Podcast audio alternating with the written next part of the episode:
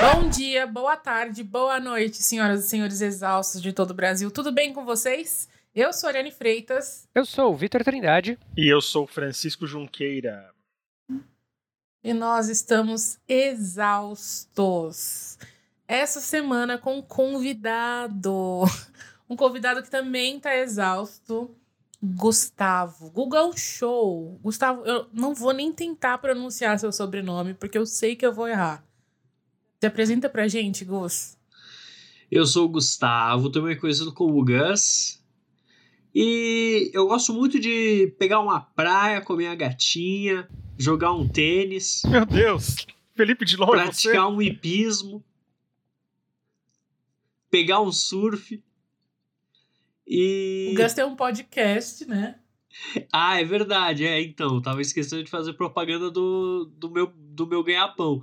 Eu tenho um podcast chamado Balcão, onde eu dou conselhos para as pessoas. E tem um programa no Instagram também, onde eu também dou conselhos pro jovem brasileiro. O jovem brasileiro precisa muito ser aconselhado. Gus, gente. Onde você conhece as pessoas? Eu conheci o Gus na terapia. Vejam só, lembra que eu já contei para vocês aqui algumas vezes lá no começo do Exausto que eu fazia terapia em grupo? Uma das pessoas que tava lá no meu grupo era ele mesmo. Então, assim, pessoa, se tem uma pessoa que já me viu no melhor e no pior, foi o Gus. Igualmente, a Ari sabe de histórias minhas que, se fossem contadas nesse podcast. Ou em qualquer lugar, né? Ou em qualquer lugar. Misericórdia. Chamei o Gus porque o seu podcast de conselhos. Ah, peraí, deixa eu refazer essa frase que não, não fez sentido. Chamei o Gus porque ele tem um podcast de conselhos. E nós temos aqui um episódio mensal de conselhos também, né? E assim, se conselho fosse bom, não era de graça, dizem as línguas. Mas a gente sabe que é bom sim, né? Especialmente esse ano, a gente percebeu que é, é muito valioso poder falar com pessoas, especialmente pessoas estranhas, sobre o que a gente está sentindo, né? Se conectar com pessoas que às vezes não são as pessoas que estão ali no nosso dia a dia, né? Ao contrário do que a gente acha, o que a gente repete o tempo inteiro, que ah, escolhe muito bem as pessoas em quem a gente confia em que a gente escolhe confiar. E isso é uma coisa que todo mundo adora falar, né? Nossa, eu seleciono muito bem as pessoas em que eu confio e tudo mais. O ser humano tende a confiar muito mais em uma pessoa desconhecida e se sentir muito mais confortável.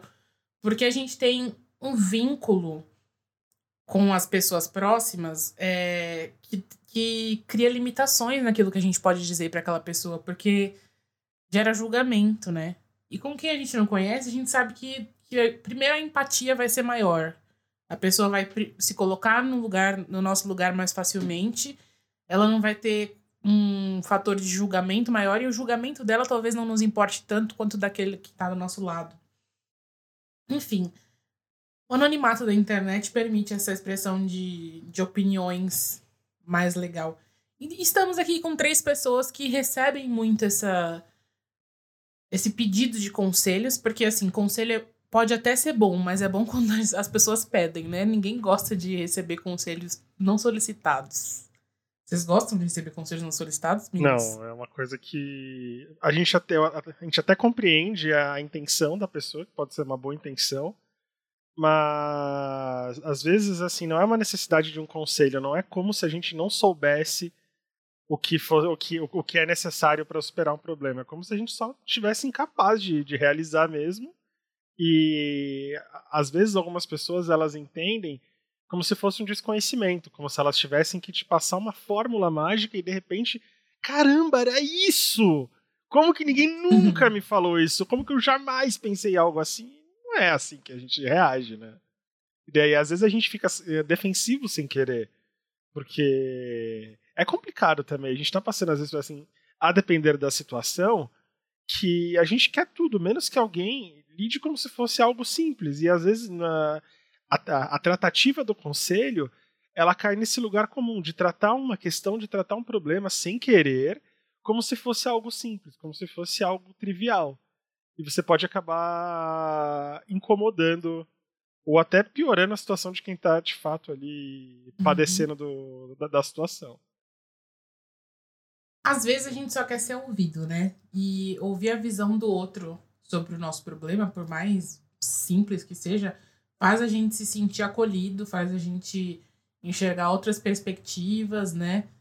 E dá pra gente enxergar a vida até com um pouco mais de bom humor, se você for parar pra pensar. É, eu queria saber de vocês três se vocês já se viram compartilhando mais verdade com gente que vocês acabaram de conhecer do que com pessoas próximas, com familiares, com amigos, com cônjuges. Ah, eu não, não sei. É, eu, eu acabo não, não, não entrando nesse ciclo de compartilhar com pessoas desconhecidas, etc. Porque às vezes eu, eu me perco muito. Me perco, eu fico muito imerso nas nuances que as, que as histórias ou coisas que me afligem é, tomam, né? Como, como uma simples nuance toma, leva a, história de um lado ou para o outro. E, e, e, contar todo esse processo de como que as coisas chegaram no ponto que estão é, leva muito tempo. Então, eu tenho muito preguiça de contar, às vezes, para as pessoas, tipo, o desenrolar inteiro da história. E aí, aí, muitas vezes, por isso eu acho, ah, não sei, ou só falo uma coisa bem por cima do que está acontecendo, mas eu não, não consigo ter esse, esse desprendimento, esse, esse ímpeto de contar, ou sentir, assim, desapegado sobre contar. Eu acho que mais por um lado de preguiça mesmo. É que, Lhe falta um grande pó. É que existe a questão do, da pessoa desconhecida, que não é só a, a, aquelas coisas que a Ari já, já mencionou, mas tem o fator presença também. Às vezes você, você faz um, como se fosse uma coisa, um desabafo delivery. Você faz um desabafo e você não vai precisar estar em contato com aquela pessoa de novo, de repente. Então fica mais fácil você tratar de algumas coisas que você está com vergonha ou que você não quer que, que alguém mais próximo, com mais intimidade, tenha acesso ao desenrolar, porque você também fica receoso do que, do que vai acontecer. Então, essa, essa coisa do, do, da pessoa desconhecida tem todo o fator do julgamento, que, que a Ari já mencionou, mas uh, a parte confortável é você saber que não é alguém que você vai fazer questão que esteja ali também o tempo inteiro, sabe? Então, fora-se o que ela tá, o que ela acha você colocou aquilo para fora. Isso acontece muito quando eu, quando eu tô, sei lá, alcoolizado, sabe? Tipo, se, uhum. se, alguém vem perguntar, tá tudo bem? Eu falei, puta, é agora. É agora. e despeja. assim, daqui a pouco passa. Beleza, eu não vou chamar essa pessoa pra conversar depois mesmo. Ela também não vai me chamar. Então ficamos elas por elas. Resolveu. Mas eu não sei, eu acho que o anonimato, pelo menos no meu caso, como eu recebo muita pergunta anônima, eu vejo que as pessoas elas soltam coisas muito profundas da, da alma delas, assim. Tipo, tem um episódio do podcast que era um cara contando sobre a ex-namorada dele que ele achava que tinha um caso com o irmão dela, sabe? Nossa. E é uma, e é uma coisa que eu acho que você não diria assim para uma pessoa que você conhece, porque você teria medo de uma série de julgamentos, né? Você teria que conviver com essa pessoa depois. E o transtorno familiar que poderia causar, né? Porque é uma suposição dele nesse caso. É, então. Mas aí, como é uma coisa, uma pessoa distante, eu acho que dá essa abertura. Mas é, então, mas é, é, mas eu acho que, que esse que é o grande ponto, sabe? Você acaba. Você precisa tirar isso dentro de você de alguma forma. E você faz isso de, de uma maneira que você não aproxima esse problema dos teus círculos íntimos. Então ele fica como se ele fosse numa. Sabe quarentena de antivírus do computador? Você sabe que ele tá Sim. tá ali, ele tá, tá assim. Tem alguma coisa cuidando dele, mas não vai chegar no, no que é relevante de fato para tua vida. Isso o anonimato acaba fornecendo mesmo. Porque tem coisas que a gente quer desabafar, em especial a respeito de relacionamento, ou de coisas que são tabu, ou de coisas que a gente, a gente já está fazendo o julgamento, antecipando o julgamento dos outros, a gente não quer dar nome para a questão. Porque às vezes, é tu, é, às vezes é incômodo essa questão que você citou, por exemplo. A gente também recebe uma, umas histórias no abraço coletivo, e dá para entender porque a pessoa também está querendo ficar anônima, sabe? Porque ela nitidamente não tem abertura ou não tem vontade de, de expor aquelas coisas para ninguém que tá próximo. Não porque ela não gosta das pessoas ou porque ela não confia, mas é porque ela quer deixar aquele problema numa distância segura. E tem coisas que a gente não quer falar nem pra gente mesmo em voz alta, né? Uhum. Eu não sei se vocês lembram de um projeto que nasceu em 2005. Acho que foi 2005, não tenho certeza, agora eu não lembro. Não era chamava nem nascido nessa época. que chamava Post Secret, que era um, um, um site e as pessoas mandavam os, os postais pra lá Hum, com segredos uhum. escritos e ele publicava os segredos das pessoas. E eram coisas assim, tipo, desde o mais simples até o mais hediondo, assim, tipo, ai, tem, tinha de tentativas de suicídio, de, de traições confessas, até uma coisa boba de tipo, ai, olhei para fulana hoje, sabe? Ah, estou apaixonada. Então, assim, coisas que você realmente. É igual o caso da, da irmã, que, que tem um caso com o irmão, que você fala assim, meu, não dá pra você contar pra qualquer pessoa. Não.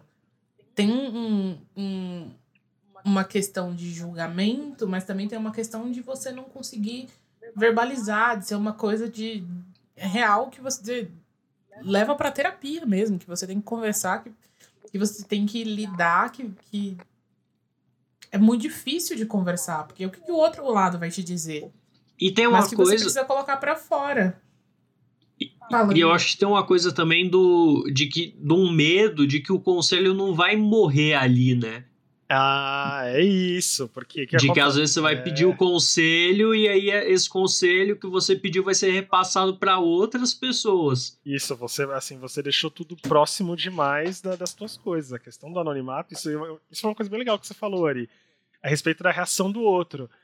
A gente é, prefere não correr o risco de ficar desanimado com a reação de alguém que a gente gosta. Porque se, se a gente ouve algo que a gente não gosta de alguém que a gente não tem tanto afeto, não tem tanta intimidade, o peso é relativamente menor do que ouvir uma porrada de alguém que está mais próximo, de um familiar, de uma pessoa que você ama. Então tem essa coisa do. Se eu tiver que entrar em conflito, qual conflito pode ser moral, pode ser ético, pode ser afetivo, que, que é mais fácil que seja com alguém que eu não que eu não tenho essa, esse rolê do sentimento, sabe? Sim. E aí isso vai e vai pro que o Gus falou. Ele, essa pessoa vai ouvir, ela vai guardar pra ela ou ela vai passar pra frente? Vai questionar outra pessoa, vai espalhar a mensagem, Quem- né? Vai ser um segredo. Quem, quem, que outro Vai amigo com- meu vai ficar sabendo disso, né? É, e é muito foda, porque a gente fica. É uma coisa que tá me atormentando. Aí eu vou falar com alguém e vou causar preocupação em outra pessoa também. É, são tantas, tantas questões, né? Tipo, a gente.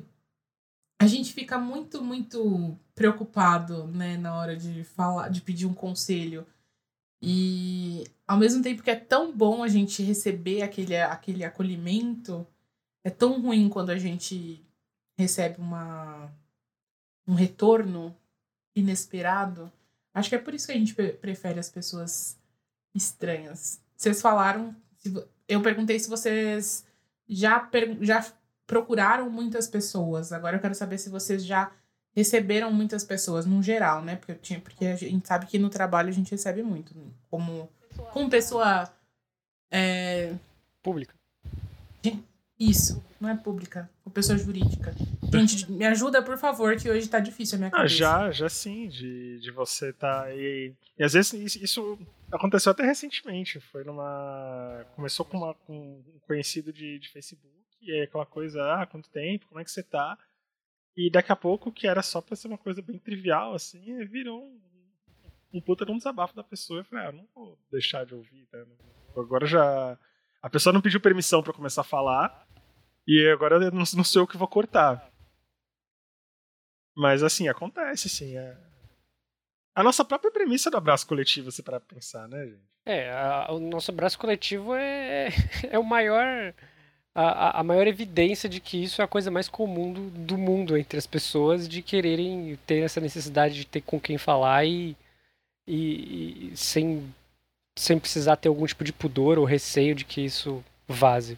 Eu acho, eu acho engraçado a- a esse gesto de, de, de confiança, né?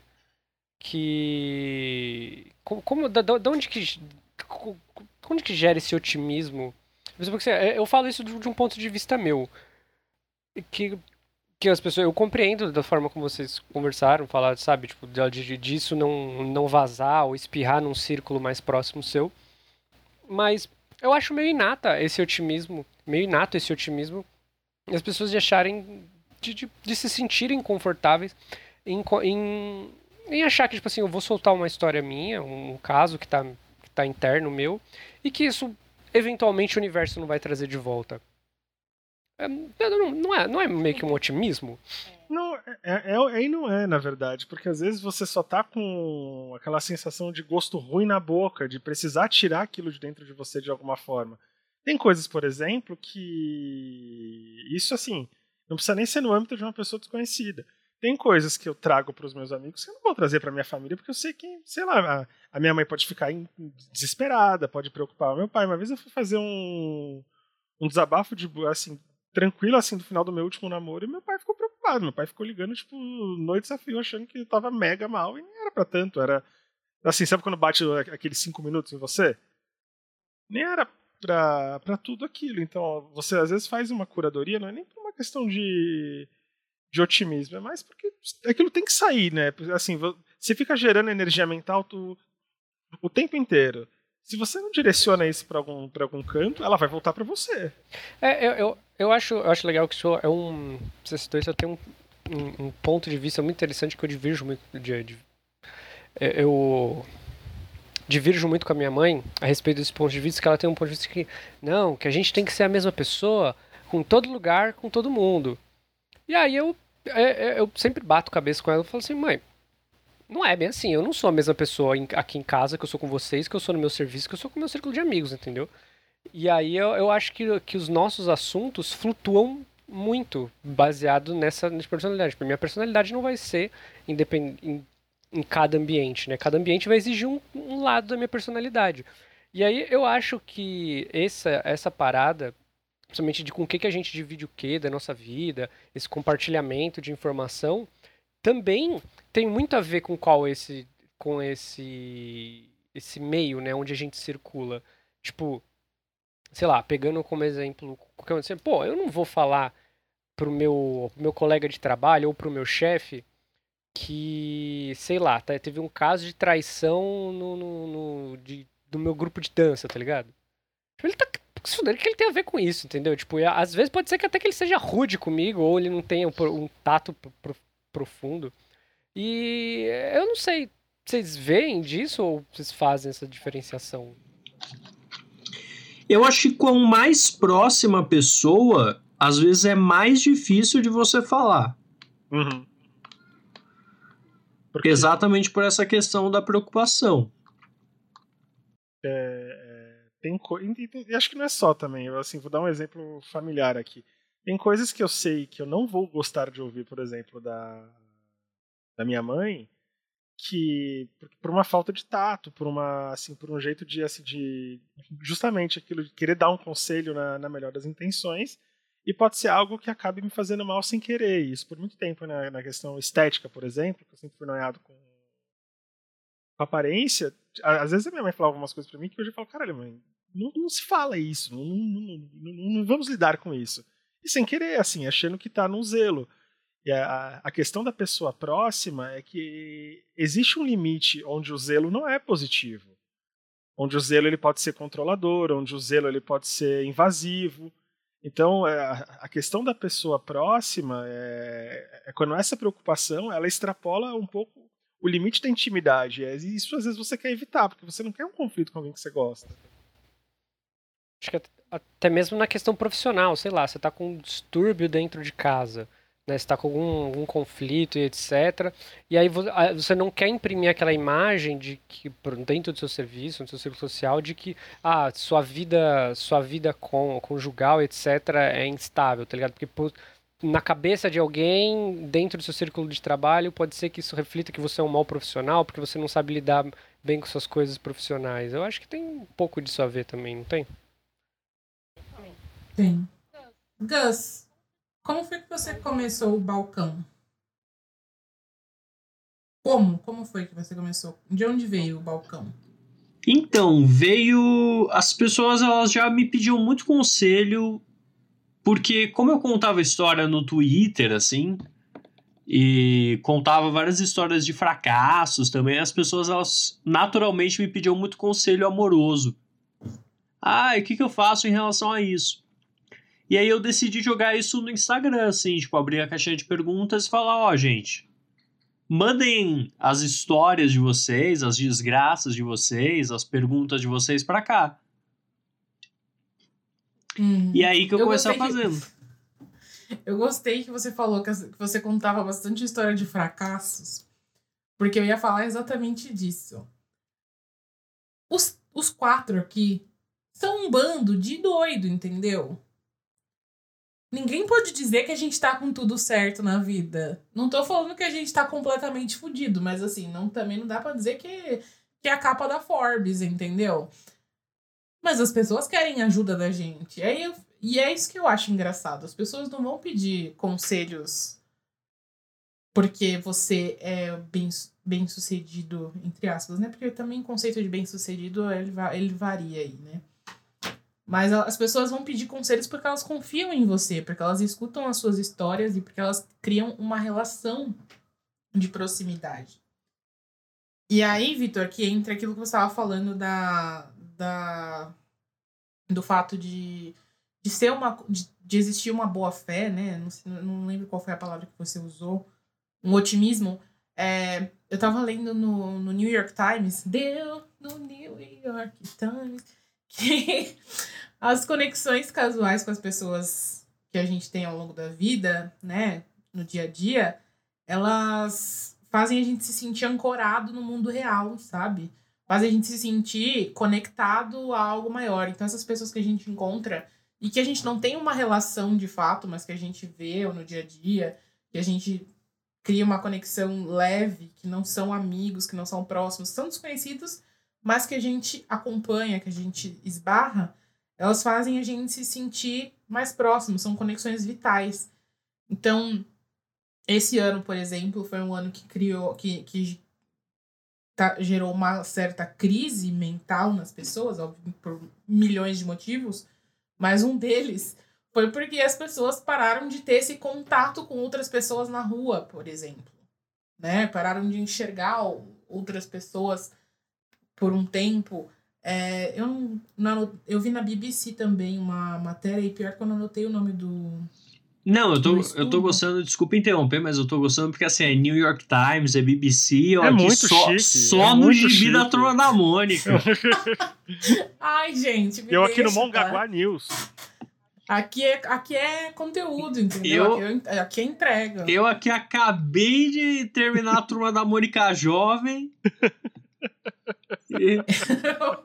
eu, eu vi um estudo da BBC, eu depois eu procuro para mandar para vocês o nome que eu não anotei aqui o nome do, do, do, cara que fez o estudo, mas basicamente ele falava sobre o fato de tipo assim, se quando você morre, vai pro paraíso, entre aspas, no paraíso você só encontraria pessoas que você conhece, né?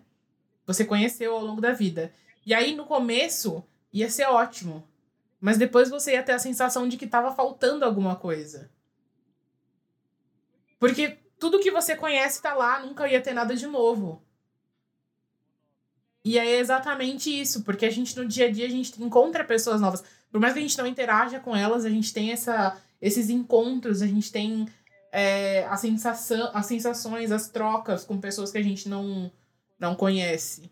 E, e é isso que a gente tem quando a gente tem, por exemplo, o começo da, da quarentena, quando a gente tem o começo da pandemia, né? O começo do isolamento, é, essa sensação de que algo falta porque a gente perde as interações.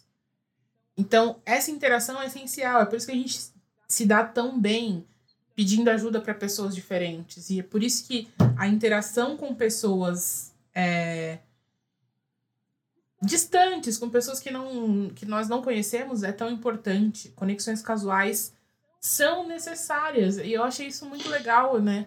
Eu tava procurando para ver por que, que, por, que, que, por que, que a gente se dá tão bem com isso. Eu, eu encontrei esses estudos e eu falei assim, gente, ai que legal.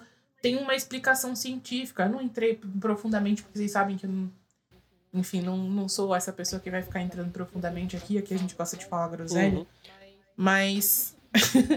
mas eu fiquei feliz de, de, ter uma explicação científica e- isso. Porque. Isso faz, isso Pode faz falar. muito sentido. Esses dias eu, tava, eu tinha até.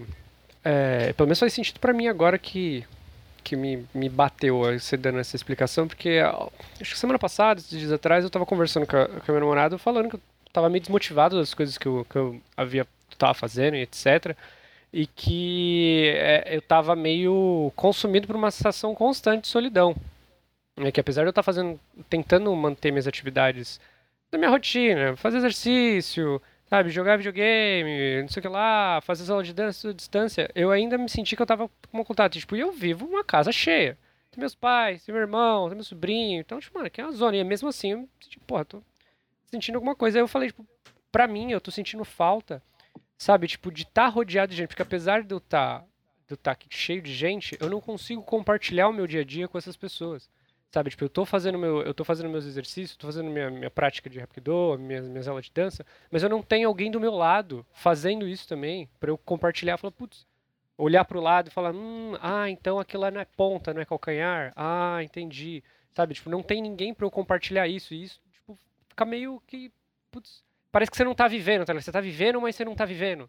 E aí você fica, putz, eu tô dentro de uma bolha, mano, sei, sei lá, eu sou tipo aquelas plantinhas vivendo dentro do vidro, tá ligado? Tipo, eu tô vivendo, mas, e aí?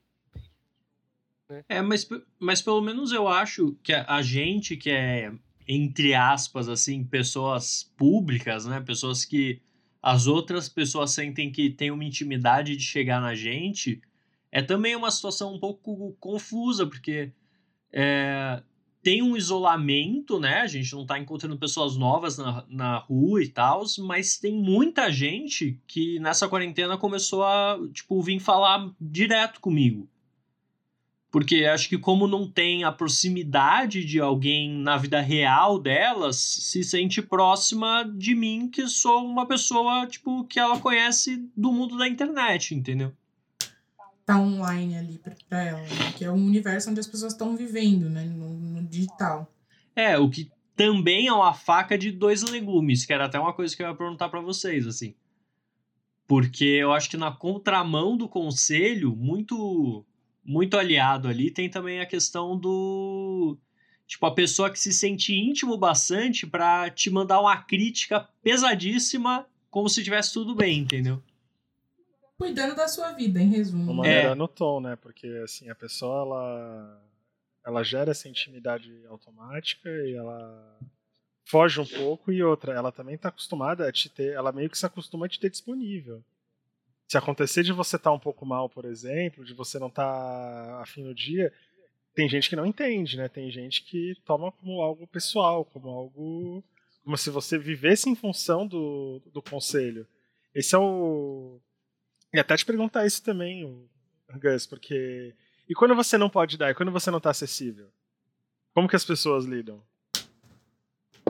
Então, é muito engraçado, porque assim, o Balcão é um programa de conselhos. É, geralmente, quando eu recebo uma pergunta que eu percebo que é uma coisa que aflige mais a pessoa, eu dou um conselho, tipo, eu tento dar um conselho sério Uhum. pra pessoa, mas ele é um programa de humor. Inclusive, tipo, a maioria das mensagens positivas que eu recebo são de pessoas falando, caramba, tipo, eu adoro ouvir pra dormir, ou é, é a coisa mais legal da minha semana, é ouvir, tipo, pra dar risada, esse tipo de coisa, assim. Mas também, quando eu percebo, assim, que a pessoa realmente está aflita com alguma coisa, tem a parte do conselho. E aí, pelo menos no Instagram, eu não consigo responder todo mundo. Uhum. Tipo, é, é realmente impossível pelo. Até pelo limite de stories que dá pra fazer, né? Dá pra fazer 100 stories por dia. No Cara. período de 24 horas dá pra fazer 100 stories. E o último programa eu contei, eu recebi 240 perguntas. Nossa. Não há é- tempo, não há é tempo hábil pra é- responder é tudo isso. tempo, é. Não, e mesmo que tivesse, mesmo que eu falasse, tá bom, eu vou, eu vou ficar aqui até meia-noite respondendo. Tipo, eu não vou conseguir responder todo mundo.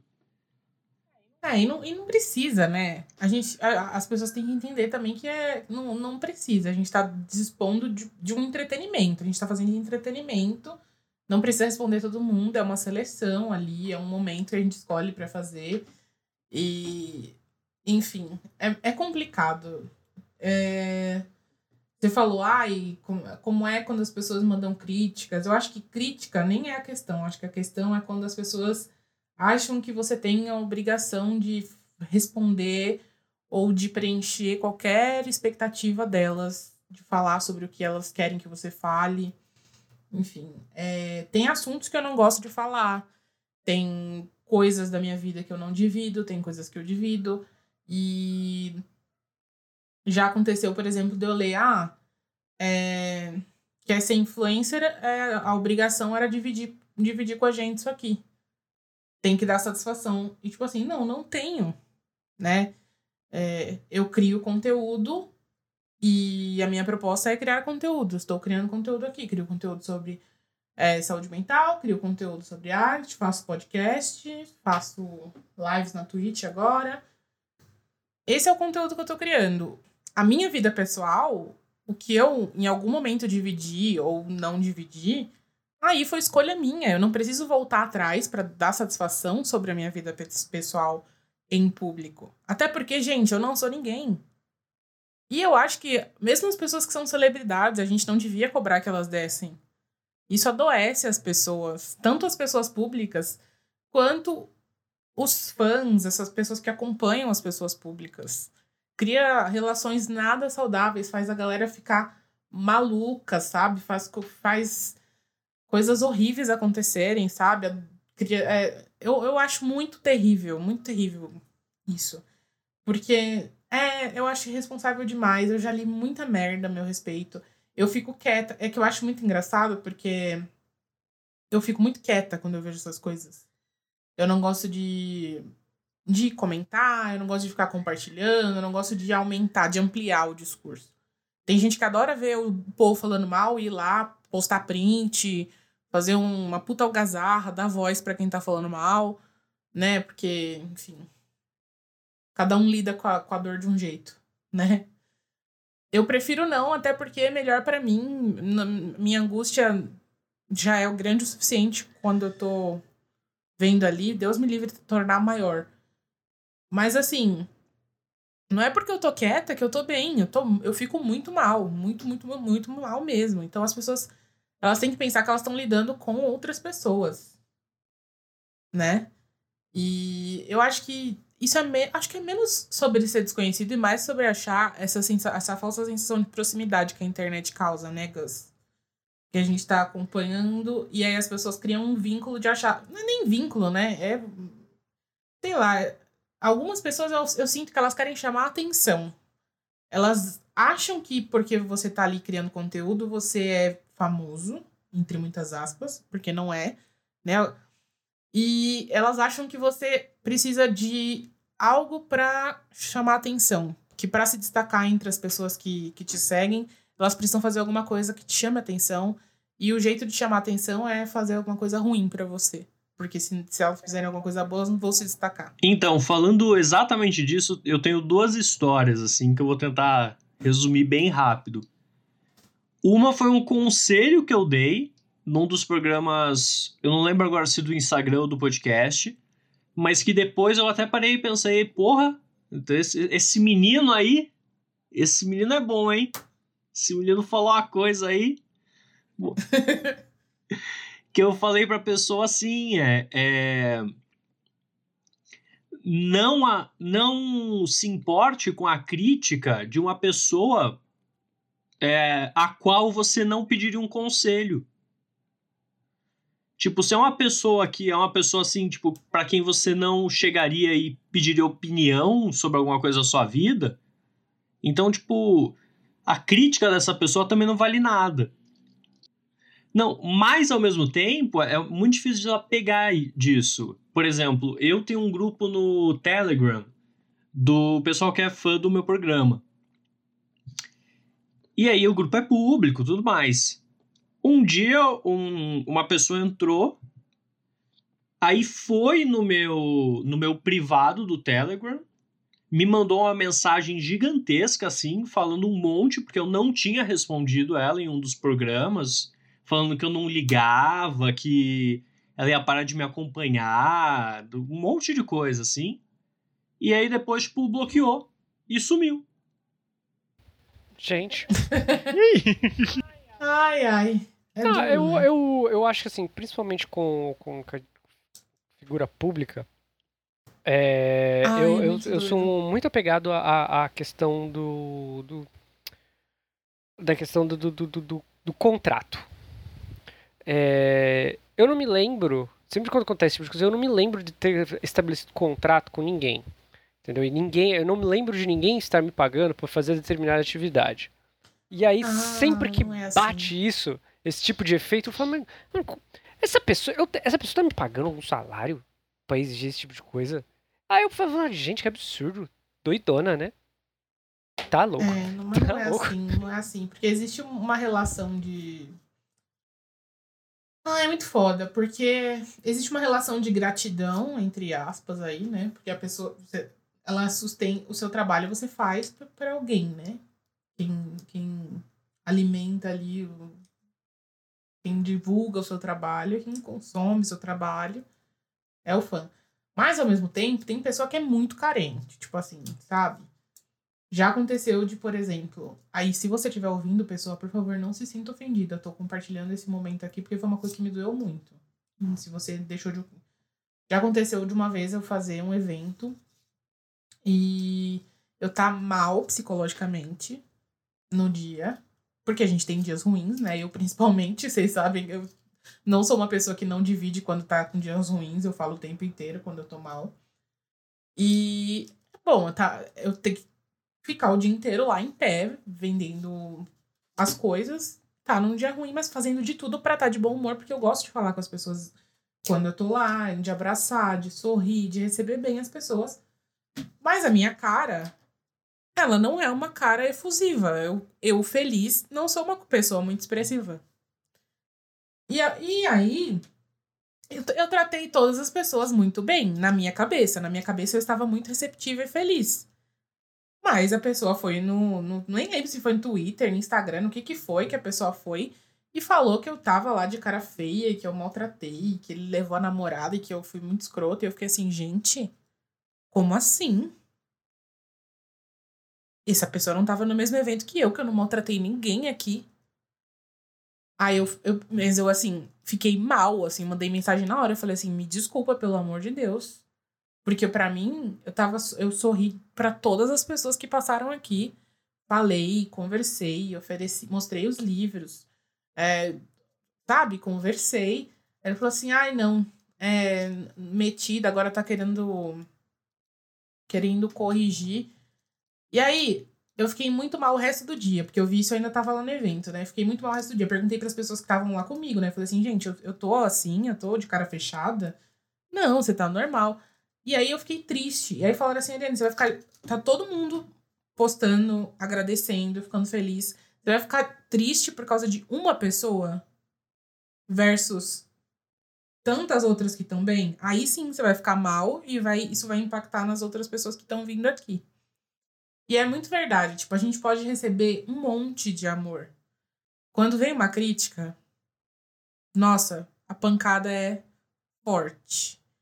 E isso é, é uma coisa que é muito foda pra mim no sentido de, de lidar com, com pessoas. Eu tenho muita dificuldade e eu, eu evito muito, eu me, me podo muito pra abrir coisas com público, assim. Por exemplo, você falou, ah, tem o Telegram com a galera. Eu abri o chat agora com, com, com seguidores e tal. Mas até pouco tempo eu não tinha e eu sabia que eu não queria abrir, por quê? Porque eu sou uma pessoa que demora um milhão de anos para responder mensagem. Mensagem dos meus amigos. Vocês sabem, vocês todos são meus amigos. Às vezes eu respondo na hora, às vezes eu respondo daqui seis meses a mensagem. E vocês são meus amigos, vocês sabem que eu sou assim. Mas uma pessoa que me acompanha, mas não tem intimidade comigo, não sabe. E aí, existem as pessoas que vão ser compreensivas e existem as pessoas que vão surtar e falar que eu sou metida e achar que eu sou. que eu não tô nem aí e que é estrel, estrelinha e não sei o quê. E a gente não sabe o que, que a gente vai causar na outra pessoa, entendeu? E, é, e existem as crises que a gente tem capacidade de lidar e as crises que a gente não tem. Então é muito complicado. Mas aí é aquela coisa, se a pessoa vem falar comigo, Gus, tudo bem. A minha questão não é com a pessoa que vem, vem falar um monte comigo, porque aí eu vou explicar para ela, e se ela quiser entender, beleza, tudo mais. Se não quiser, paciência, e aí segue em frente, tem outro troféu. A minha questão é quando, tipo, boatos, quando um começa a criar, falar com o outro, criar teorias, espalhar, e falar um daqui para lá, e vai, e tipo assim, sabe, falando em, em grupo de Facebook, em grupo disso e daquilo, em Twitter, longe de mim sobre mim, entendeu? Isso eu não gosto. E isso me, me, fa me faz. É a famosa fofoca, né? Exatamente. Exatamente. Isso eu não gosto. É. E eu acho que é, que é muito comum, assim. Como a gente chegou nesse assunto? Você, falando sobre conselhos, falando sobre pessoas falando dividindo. Do... É, porque às vezes as pessoas, né, como o que a gente tem em comum aqui é. No caso do Gus é um, é um programa inteiro, no, no nosso caso é um quadro. Mas às vezes as pessoas, isso, sem querer, elas acabam confundindo também, né? Às vezes a gente, a gente não tá o tempo inteiro no abraço coletivo, como o Gus não tá o tempo inteiro ah, no sim. balcão. O que eu ia perguntar agora é, é, não sobre pessoas desconhecidas, mas vocês têm uma assim, vocês têm gente conhecida com quem vocês penam por causa de conselho, seja um familiar, que a pessoa ela insiste em dar conselho e você, por mais que você verifique que há uma boa intenção, você não tá afim de ouvir aquilo porque não necessariamente vai te fazer bem? Ah, não sei, acho que eu tenho mais isso no trabalho. Em casa, dificilmente eu tenho muito problema no trabalho. Tipo assim, quando eu tô tendo alguma treta, alguma coisa que tá rolando, etc. Às vezes eu nem pergunto, eu pergunto para pessoas pontualmente, porque se eu jogar em aberto, vai vir gente de outra área para querer dar pitaco, para falar como é que tá. Você dá vontade de falar, mano, você nem, você nem é da, da, da, da área aqui, bicho. Volta para suas planilhas lá, mano. Entendeu? e, acontece, e acontece muito disso. Acho que, mas em casa eu não tenho muito e com amigos? problema. Expose de amigos que a gente tá no mesmo rolê. eu acho que no nosso círculo, assim, eu acho que eu não, eu não me lembro disso acontecer, entendeu? Do, do, do, do da, de alguém ser o, o baú do tesouro do conselho. Porque a gente é, também é, é, muito isentão em tudo que a gente, quando a gente vai compartilhar, né? A gente ficando muito, putz, é foda, né? Tipo, isso virou um meme, né? Assim, você... então. Isso virou um meme, né? Que você, tipo, fala um monte de coisa, a pessoa te responde é foda também. É foda. Putz, é mesmo, né, bicho? Tem que ver isso aí. Ou responde com, a, com aquela com uma figurinha de cachorro deitado, assim, meio, meio deprimido. Ou eu total sou a pessoa que responde é foda, né? Com emoji. Eu sou muito essa pessoa. Eu me sinto muito mal quando, quando as pessoas reclamam do é foda, né? Porque tem coisa que, velho, você vai falar o quê? E, e, então, essa é outra situação, né? Quando de fato a. Quando, quando alguém te traz um. De fato, quando você tá na, na função de dar um conselho, porque isso te foi requisitado, e das duas, uma, ou você não tem uma opinião formada a respeito, ou você sabe que aquela pessoa próxima não vai lidar bem com a tua opinião a respeito daquilo. Porque às vezes a gente ouve algumas histórias também que a gente fala, porra, mas a gente pensando, mas você tá errado. você, tá aqui, você tá aqui desabafando, pedindo conselho pra mim, eu tô morrendo de vontade de falar, cara, você não tá certo. Ah, eu falo. Ah, mas eu acho que você tem que se fuder mesmo, sabe? Então, eu também tá, é, é, o rolê, eu, eu, também falo. Só que depois fica um climão que eu falo, caralho, eu podia ter, eu podia ter, sei lá, podia ter dito, é foda. Eu podia ter sido a pessoa não é foda, entendeu? Porque... Mas eu falo, inclusive, pra audiência do meu programa. Às vezes a pessoa manda uma pergunta e eu sei que eu vou falar, tipo, não, você tá errado, o que você tá fazendo é, tipo, uma merda. E eu sei que isso ah, pode levar a, é... a pessoa a parar de ouvir, entendeu? Mas aí a Mas gente mesmo volta assim eu nossa, falo. A gente volta na nossa primeira questão, a questão do anonimato. É mais fácil você mandar uma dessa para alguém que, que tá de fora dos teus círculos íntimos do que alguém que tá dentro. É, então, uma vez, eu fiz esse negócio aí de falar de mandar real. Eu lembro da vez, eu acho que até contei pra você já, da, da, da menina lá do, da parte do meu serviço, que ela tinha as opiniões meio X a respeito do namorado dela. E aí ela foi lá na nossa área, mano, falou, pipipipopopó do que tava acontecendo com o namorado dela. E aí eh, ela tava. Ela não tava sendo uma pessoa legal com o que tava acontecendo. E aí ela falou, o que, que vocês acham? Aí eu, tipo, eu lembro de eu virando minha cadeira e falei assim, ó, pô, fulano, mas também tá sendo meio babaquinha também, né? Aí ela, ah, mas como assim? Aí eu vou falar, não, calma. Então, você tá fazendo isso, isso, aquilo, etc, tal, tal, tal, tal, tal, tal, tal, tal, tal, tal, tal. Aí ela, ah, mas você não acha que ele deveria... falar, não acho, pô. Acho que você deveria baixar seu tom, mano. E aí, e aí, tipo assim, na hora, Então. ela ficou meio brava comigo, etc. Ficou umas duas semanas sem falar comigo, mas depois voltou tudo normal. Acho que ela deve ter, é, realmente, bateu. E aí, hoje em dia, a gente voltou à, norm- à normalidade da, da relação. Mas é, é- é engraçado, né? Como tipo, as pe- as pessoas não estão preparadas pra tomar. Eu tenho amigos que eu É, sei que eu então, tenho essa eu abertura, tenho- mas eu tenho pessoas que, que, eu, que eu conheço que eu sei que, que, independente da história que elas vierem me contar, eu não posso simplesmente virar e falar você tá sendo um babaquinha, porque a pessoa ela vai levar para um lado pessoal e ela não vai entender que é algo pontual, que é uma opinião só pontual a respeito de algo específico.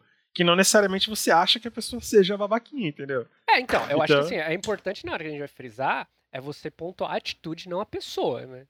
Ah, Eu tive, pelo menos eu acho, né, que eu tive cuidado nessa hora. Eu falei assim, ó, você está sendo meio babaquinha por causa disso, isso e aquilo. Eu falei assim, ó, você é um completo estúpido, você é um imbecil total, entendeu? Eu acho que isso aí é, é- é aí que mora o perigo. Ah, mas é muito foda. É muito foda porque você tá, você tá criticando a atitude e a atitude, às vezes a pessoa tá defendendo aquela atitude porque aquilo na cabeça dela é quem ela é.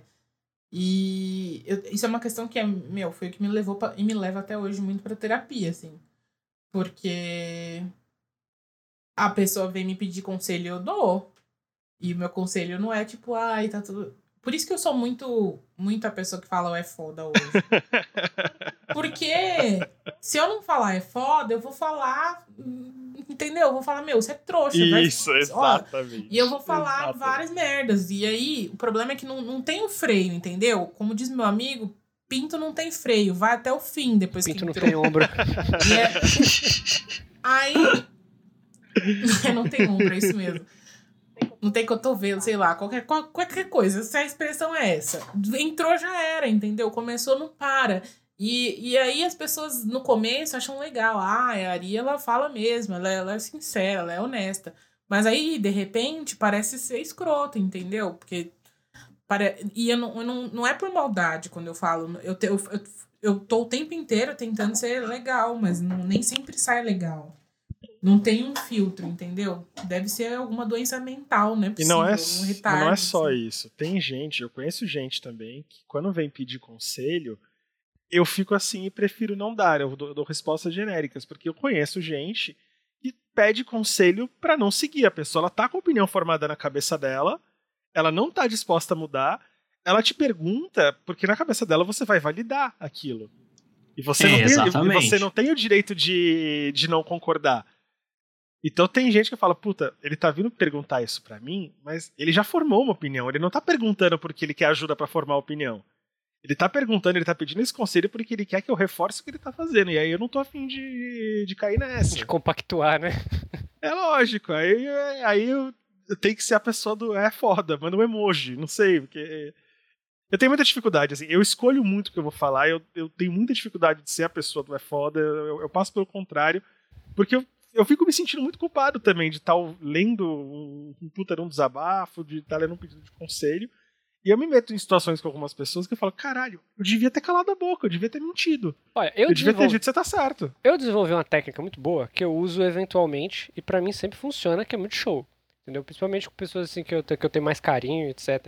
Quando começa a falar uma coisa, um problemão e etc, que tipo, mano, completamente eu não sei o que falar, o que eu tenho pra ajudar, o que vai fazer, como ajudar, etc, eu mando foto de patinho nenê. Aí eu falo assim, ó, você tá triste, tá difícil, mas olha esse patinho aqui. Tá vendo? Você sorriu. Ó, que legal. Já temos, um- já temos um, um alívio. Ó, é isso que eu tenho pra te oferecer. Mas Eu acho que. Mas também- olha, Fala, Gus, perdão. Não, é é porque eu, eu ia falar que, tipo, também, pelo menos na linha de conselhos que eu dou, é um limiar muito tênue, porque assim, é, um- é humor, né? Aham. E eu sempre acho que as pessoas, elas já conhecem o programa e vão entender que aquilo é humor. Ah, tá. É. Mas às vezes as pessoas não entendem. Então, tipo, elas esperam a resposta séria. Tanto que uma vez, tipo, eu até apaguei pra não dar problema, eu nem coloquei nos destaques quando eu, eu coloco no fixado do Instagram e tal. Aham. Que era uma menina falando assim: ah, tô saindo com um cara que é muito conservador. Como é que eu faço? Aí eu falei: ah, é muito simples, é só você colocar uma bota, um coturno, né, no seu clitóris, porque é a única maneira dele lamber.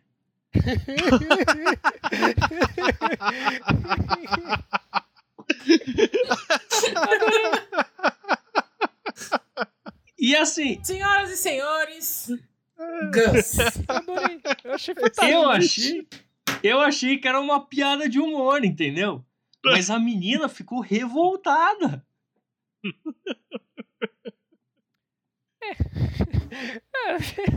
Ah, acho que depende muito de tema também, sabe? Porque uma coisa é a pessoa vem triste, e outra coisa, assim, são.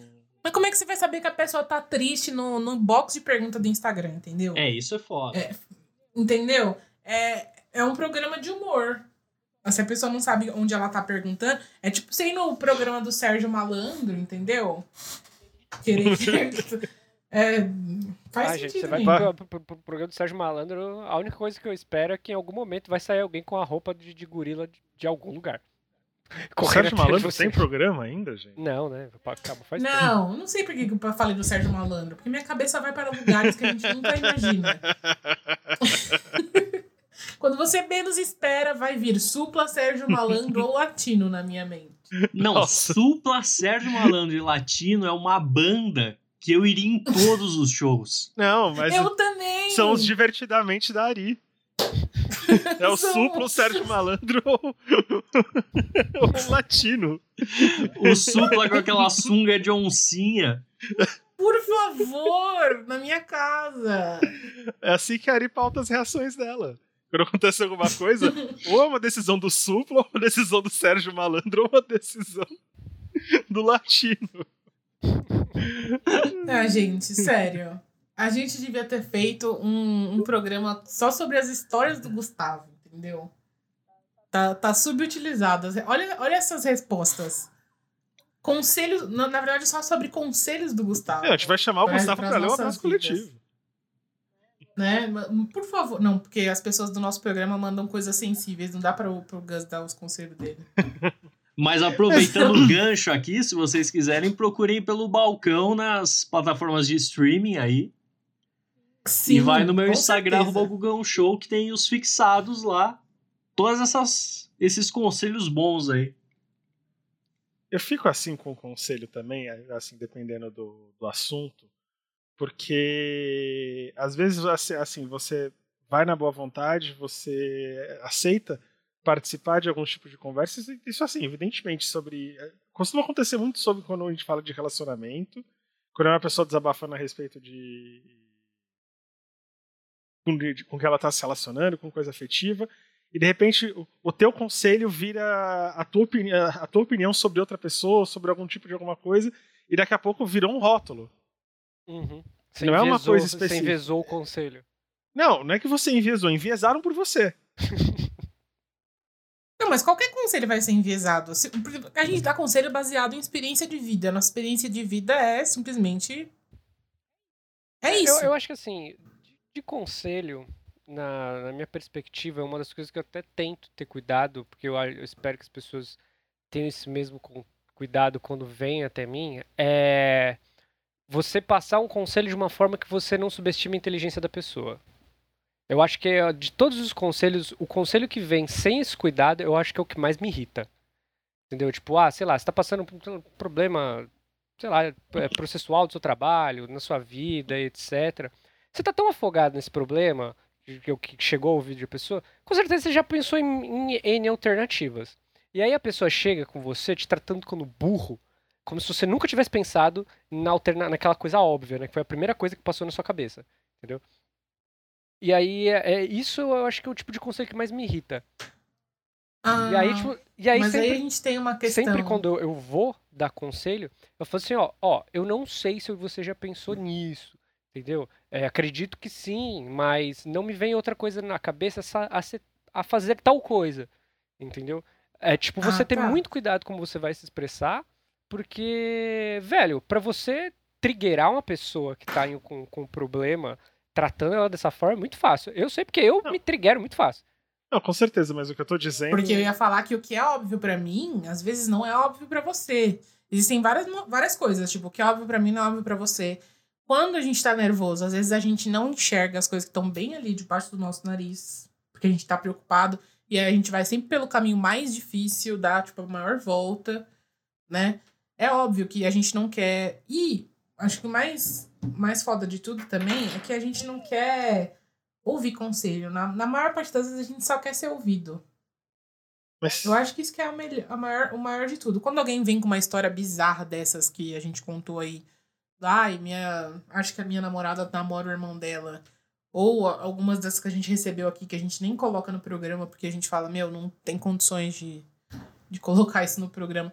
Eu já recebi e-mail, gente, que assim, eu não. le- Eu não Vitor do futuro. o quê?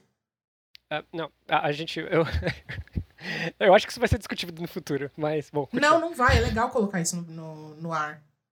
Eu acho que. É, é legal as pessoas saberem que a gente não coloca tudo no ar. A gente tem um filtro pros e-mails que a gente porque coloca tem na, gente que é no, tropa, porque tem, porque tem gente que.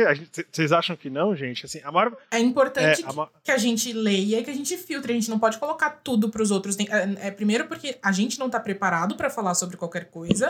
Segundo, porque as pessoas não estão prontas pra ouvir qualquer coisa. Então, assim, é, até você me cortou, eu esqueci o que eu ia falar. É, E tem troll também. Tem uns trollzinhos também. Lembrei, é, a gente tá. A gente es- escuta, lê as histórias e a gente fica chocado. Tem coisa que eu leio que eu não. Eu já recebi que eu não, não consegui falar com ninguém, mas tive que levar pra terapia. Porque eu falei assim. é, o que é que eu tô criando, que eu tô produzindo, que eu tô dividindo com as pessoas, que tá levando pessoas que eu não conheço a se sentirem à vontade pra dividir esse tipo de coisa comigo? Desse nível, com essas palavras e com essa riqueza de detalhes. E o que, que eu posso fazer para ajudar essa pessoa? Porque assim, é, eu também preciso cuidar da minha. Eu preciso, acima de tudo, cuidar da minha saúde mental, né? E eu não posso negar ajuda para quem tá pedindo, mas eu também tenho que cuidar de mim.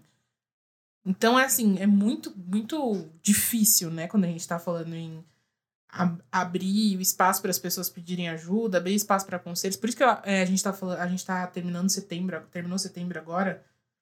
É, e eu acho muito bizarro quando as pessoas falam: "Ai, minha caixa de entrada está aberta, setembro amarelo". Mandem mensagem se, tiver- se precisarem de ajuda, gente. Isso, é muito perigoso, não façam isso. Né? Se a pessoa, É. está precisando de ajuda, ela tem que procurar ajuda profissional, pelo amor de Deus sabe? Com- Uma coisa é pedir conselho amoroso, né? Pedir conselho de uma situação de trabalho, pedir conselho do dia a dia, outra coisa são coisas realmente sérias, né? Questões psicológicas, questões de vida. E, e aí é procurar um CVV, é procurar um, um, um- Como que é o nome do, da unidade lá? Procura UPA? É, é Tem a UPA. UPA, UPA. UPA, é o CAV. mas é o CVV. UPA, UPA é do CAV, é o Gugu. CAV. É Não, gente, é que o CAV, você é o é, CAV, desculpa. fica feliz Ah, ah, pulando nele. É o Esse CAV também. que eu ia falar. Mas é o CVV mesmo que vocês procuram e que vai te encaminhar. O CVV você não precisa procurar só quando você tá suicida. Você pode entrar em contato se você estiver tendo dificuldades, se você tiver com depressão, ele te encaminha pro o contato pra, da unidade de onde você pode encontrar o médico. Eu sei que é que é foda, que não é não é fácil, que leva tempo pra você conseguir a consulta, que não é tão simples. Mas é o caminho que tem, né, gente? E é, eu, não é tirando o meu da reta, mas é porque é psico...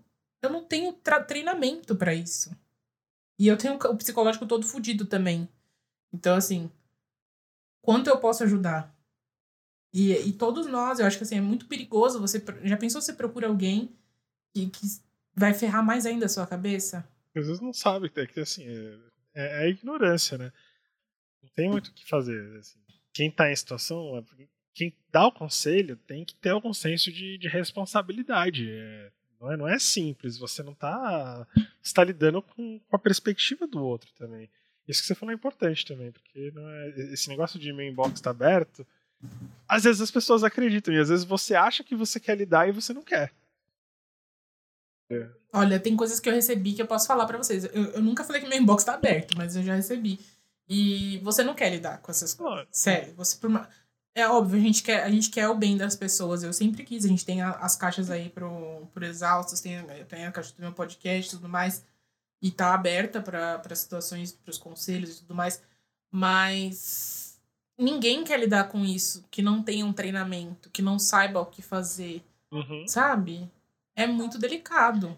É muito sério, é uma vida que tá na tua mão. É, às vezes que eu recebi perguntas que eram realmente sérias e decidi que eu ia responder, foram vezes que eu fui, tipo, lá e falar, bem, quem são as pessoas que são fodonas nesse assunto, sabe? Deixa eu ver o que essas pessoas já falaram sobre isso e eu vou tentar compilar pra dizer pra essa pessoa, entendeu?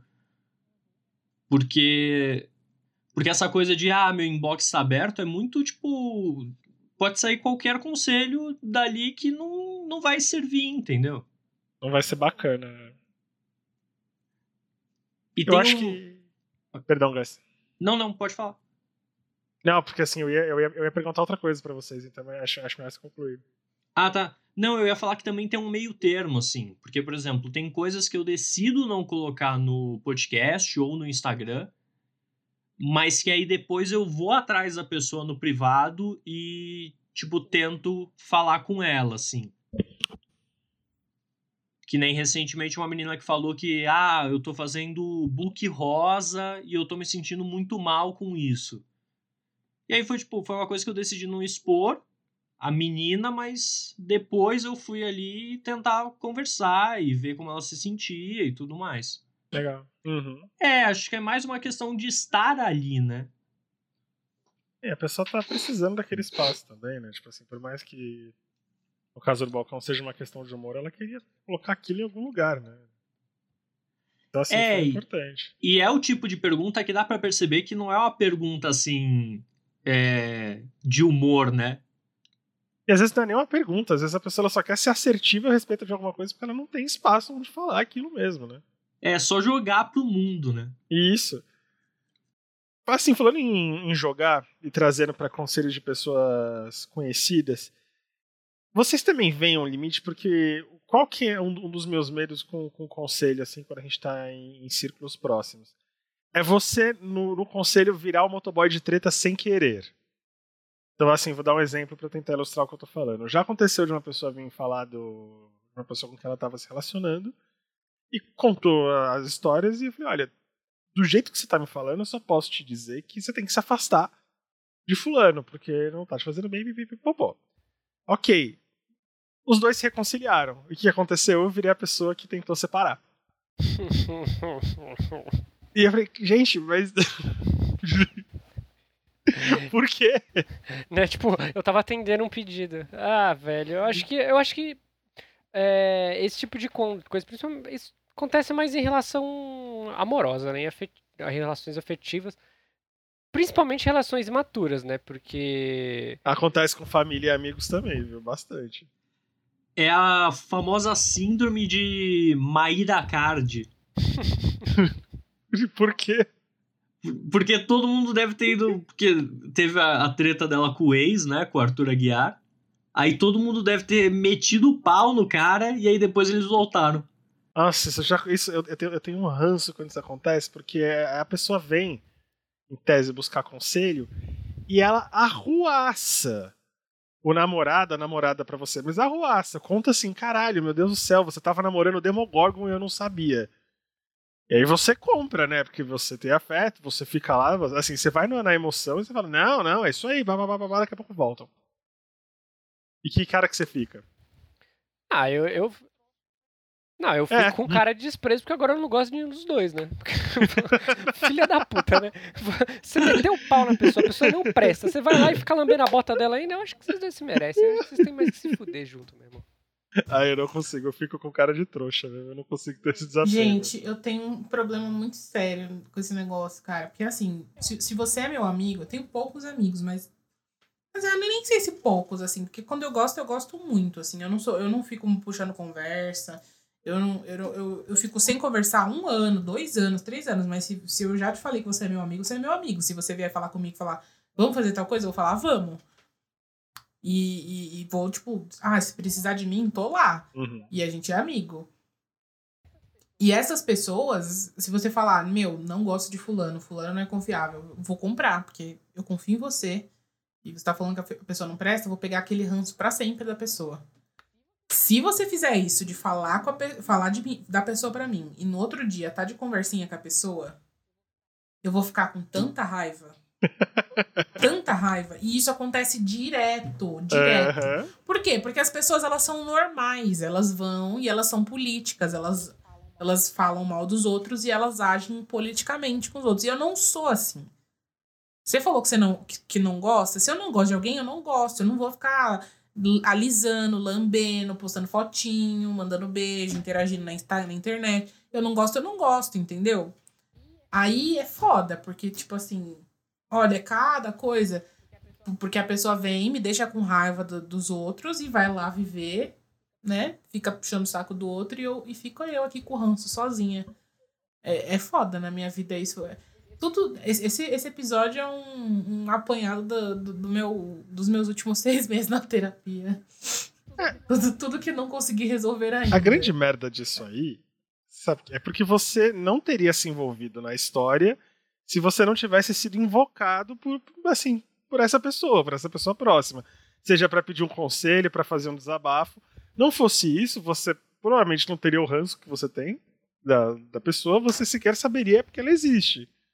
E aí parece que quem invoca, seja pra pedir um conselho, quem te coloca ali no meio, E na hora que a pessoa der mancada, a pessoa volta, né? e aí você, você, você tá lá na história. E você, caralho, eu, Eu, estava lá o tempo É, todo, só você não que viu. parece que você chegou lá sozinha, parece que você chegou lá de graça, parece que você. De repente você vira uma maluca, você vira doido. Isso, é, é- é muito ruim. Que é o que eu dei o exemplo lá do cara. Eu tentei separar um casal que eu, eu não imaginava. Mas como é que eu tentei separar? Você veio me contar que, uma, que, a pessoa, sei lá, era o Demogorgon. É, Eu falei, se a pessoa é o Demogorgon, não fica com ela. eu segui a sua falei- narrativa, horas. É, então, é difícil, é difícil. É, é sério, é bater no carteiro por causa do conteúdo da carta. É exatamente isso. É ótimo. É o poste mijando no cachorro mesmo. É por isso que, assim, se eu não tenho uma coisa boa pra falar, eu só prefiro ficar quieto. Você mandou é foda. Não, É aquela coisa, assim. É por isso que eu acho também que mímico é o ser mais filho da puta que existe, né? Porque ele não fala nada, então ele nunca deve ter nada de bom pra falar de ninguém. Dá pra fazer umas mímicas assim. ah, eu, eu às vezes fico quieta, mas é difícil. ah, eu fico desesperado, porque eu. Eu, porque assim, por mais que eu fique quieta, eu sei que eu tô com ranço, entendeu? O problema não é o que eu falo, é o que eu estou sentindo. Transparece. Eu nunca mais vou olhar pra aquela pessoa do mesmo jeito. Todas as vezes que eu trombar com essa pessoa, que aparecer um tweet dessa pessoa na minha frente, uma foto dessa pessoa naquela, na minha frente, eu vou sentir raiva. Você plantou a raiva no meu coração, foi embora e me deixou ali colhendo a porra da raiva. É, eu sou igual a Ari. Tipo, se alguém cruzou o caminho de um amigo meu, de uma amiga minha, tipo, e fez algum mal pra ele, e eu fiquei sabendo, as pessoas podem se reconciliar e eu vou continuar com aquele ranço. Ele volta na, no privilégio do anonimato, né? Porque às vezes a gente, numa dessa de, de aceitar dar um conselho, a gente de, de aceitar se envolver numa história que não nos diz respeito, por isso que o conselho não é. Se, se fosse bom, era, não era de graça. A- às vezes a pessoa de, de quem eu tava, tava falando, ela vai continuar nos teus círculos. E aí você vai ter que conviver com o peso do que você aconselhou, porque você foi na, na boa intenção, e vai ter que gerar esse mal-estar social, essa coisa que eu, eu- eu tenho muita dificuldade com isso, porque eu não sei se é a pessoa do, do que manda o emoji, que manda seu é foda. Eu invento de querer ouvir. Falei, beleza, quer falar? Então vamos lá, vou, vou ouvir. Mas mesmo no anonimato eu já entrei numas saias meio justas, assim. Tipo, tipo, Conta pra gente. tipo uma vez num programa do Instagram, eu recebi a pergunta de uma menina falando assim: Ah, fui traída pelo meu namorado e agora não quero mais olhar na cara dele. E aí recebi também uma pergunta que era trair minha namorada e não quero mais olhar na cara dele. E ela não quer mais olhar na minha cara. e aí eu fui stalkear e percebi que eram eles o casal de namorados. Então, assim, tipo, meio que eu tive que balancear ali o conselho entre os dois, que eu não conhecia, mas que estavam ali passando pela mesma situação e que, tipo, eventualmente poderiam se reconciliar e falar: nossa, o Gus é mó filho da puta, né? Tentou separar a gente, não sei o quê. Ah, eu, eu acho que esse aí é um excelente, um excelente momento de você aproveitar o, o anonimato. Gente, não leve isso a sério. Aproveitar o anonimato e, e e mostrar assim, ó, pro público, assim, ó, alô, psicólogos, tá tendo demanda, anuncie aqui. Entendeu? Que aí eu já Meu até Deus. indico você. Gus, eu já fui colocado Ai, dentro- contaria hoje essa história. Eu já fui colocado dentro de um carro, de um casal, e, e, assim, me fizeram mediar uma discussão deles. Ia, ia, ia ter uma DR e, e eu não sei em que mundo eu não consegui falar não. Então a cena era, eu tava dentro, sei lá, tipo, do- de um Corsa, ouvindo o casal trocando farpa o tempo inteiro. E o que, que você acha? Eu Falei, caralho, meu Deus, que pesadelo! Eu, eu acho isso. Ah, mas você acha isso? Caralho, gente. Nada do que eu disser, absolutamente nada, vai agradar essas pessoas. Nada, nada. Eu, eu, eu tô numa puta sinuca de bico. Eu vim aqui pra me fuder mesmo.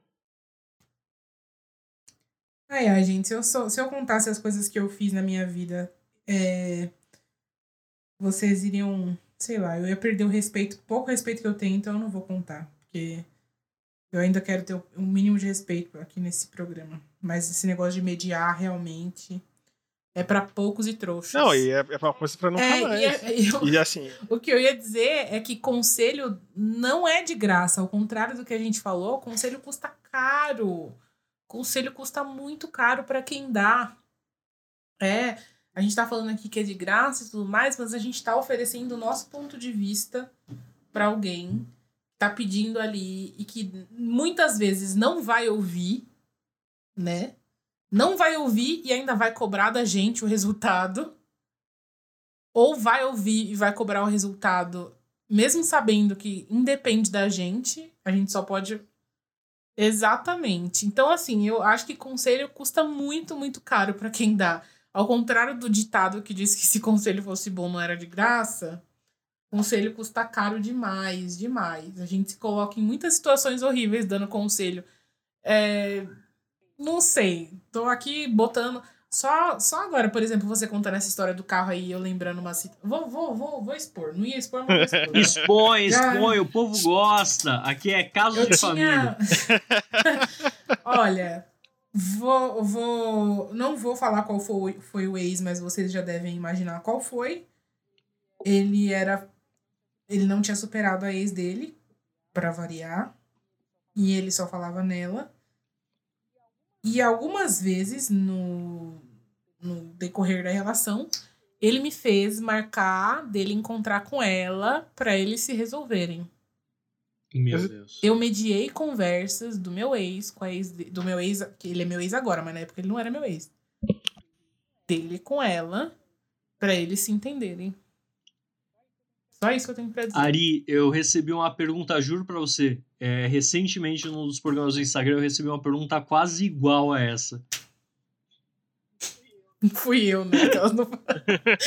Não- Não se sinta sozinha. já fui colocado numa situação que pedia que eu fosse conversar com a namorada dele para que ela entendesse que ele tinha que que ele tinha um tempo do jogo online dele. E se eu ao invés de dizer não, você não, não, não vou participar disso, você tem que se resolver com a pessoa com quem você namora. Dei uma respirada e falei, não, tudo bem, conheço a menina. Fui lá, fui lá, né? Fui lá falar houve um desaforo do, assim, do tamanho do inferno. E aí, enquanto eu tava ouvindo o desaforo, tinha uma voz na minha cabeça dizendo: Você merece estar passando por isso. Você, você veio atrás desse desaforo. Você veio, você, você inventou de, de dar conselho, de, de, de querer fazer o conciliador, de se meter. Você merece estar ouvindo esse desaforo e você vai ouvir quieto, você não vai retrucar. Eu não retruquei.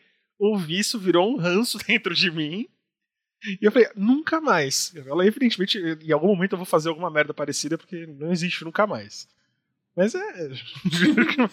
É isso, a gente se Mas olha- gente- Olha, durante a faculdade, uma menina, uma amiga minha, ela ajudou uma amiga dela a fazer uma caça ao tesouro pro namorado dela.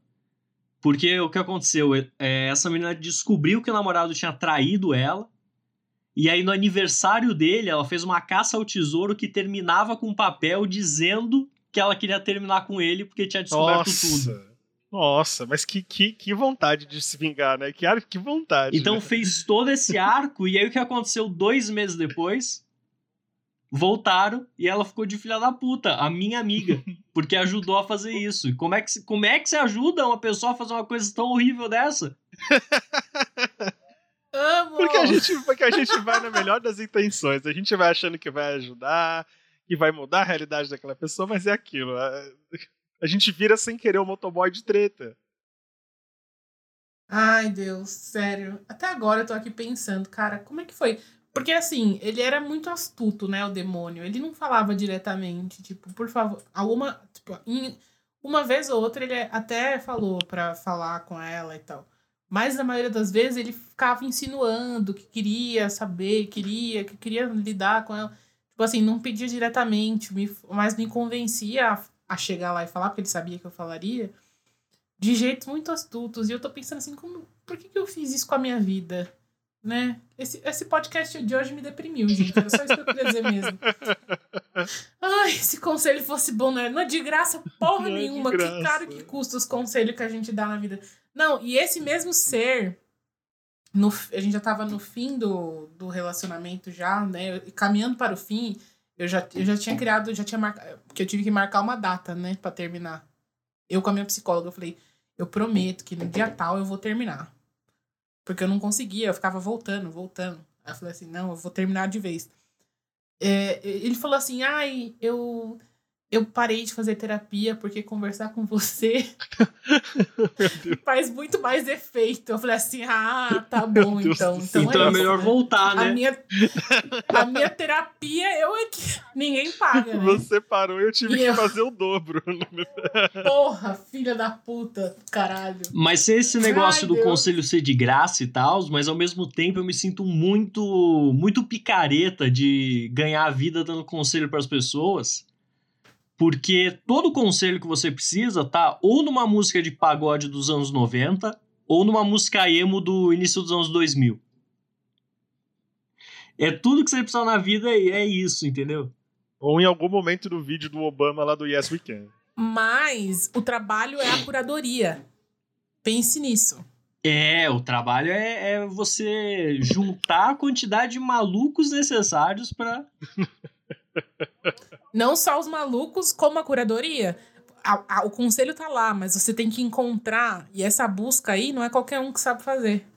Então você não é um picareta, fique É, tranquilo. Tem limiares, assim, né? Tem, tem, tem o limite entre você ser um conselheiro e você ser o, um motoboy de treta, tem o limite entre você tá ali só fazendo o papel de, de, de, de endossador de alguém, tem gente que te, que te usa pra isso mesmo.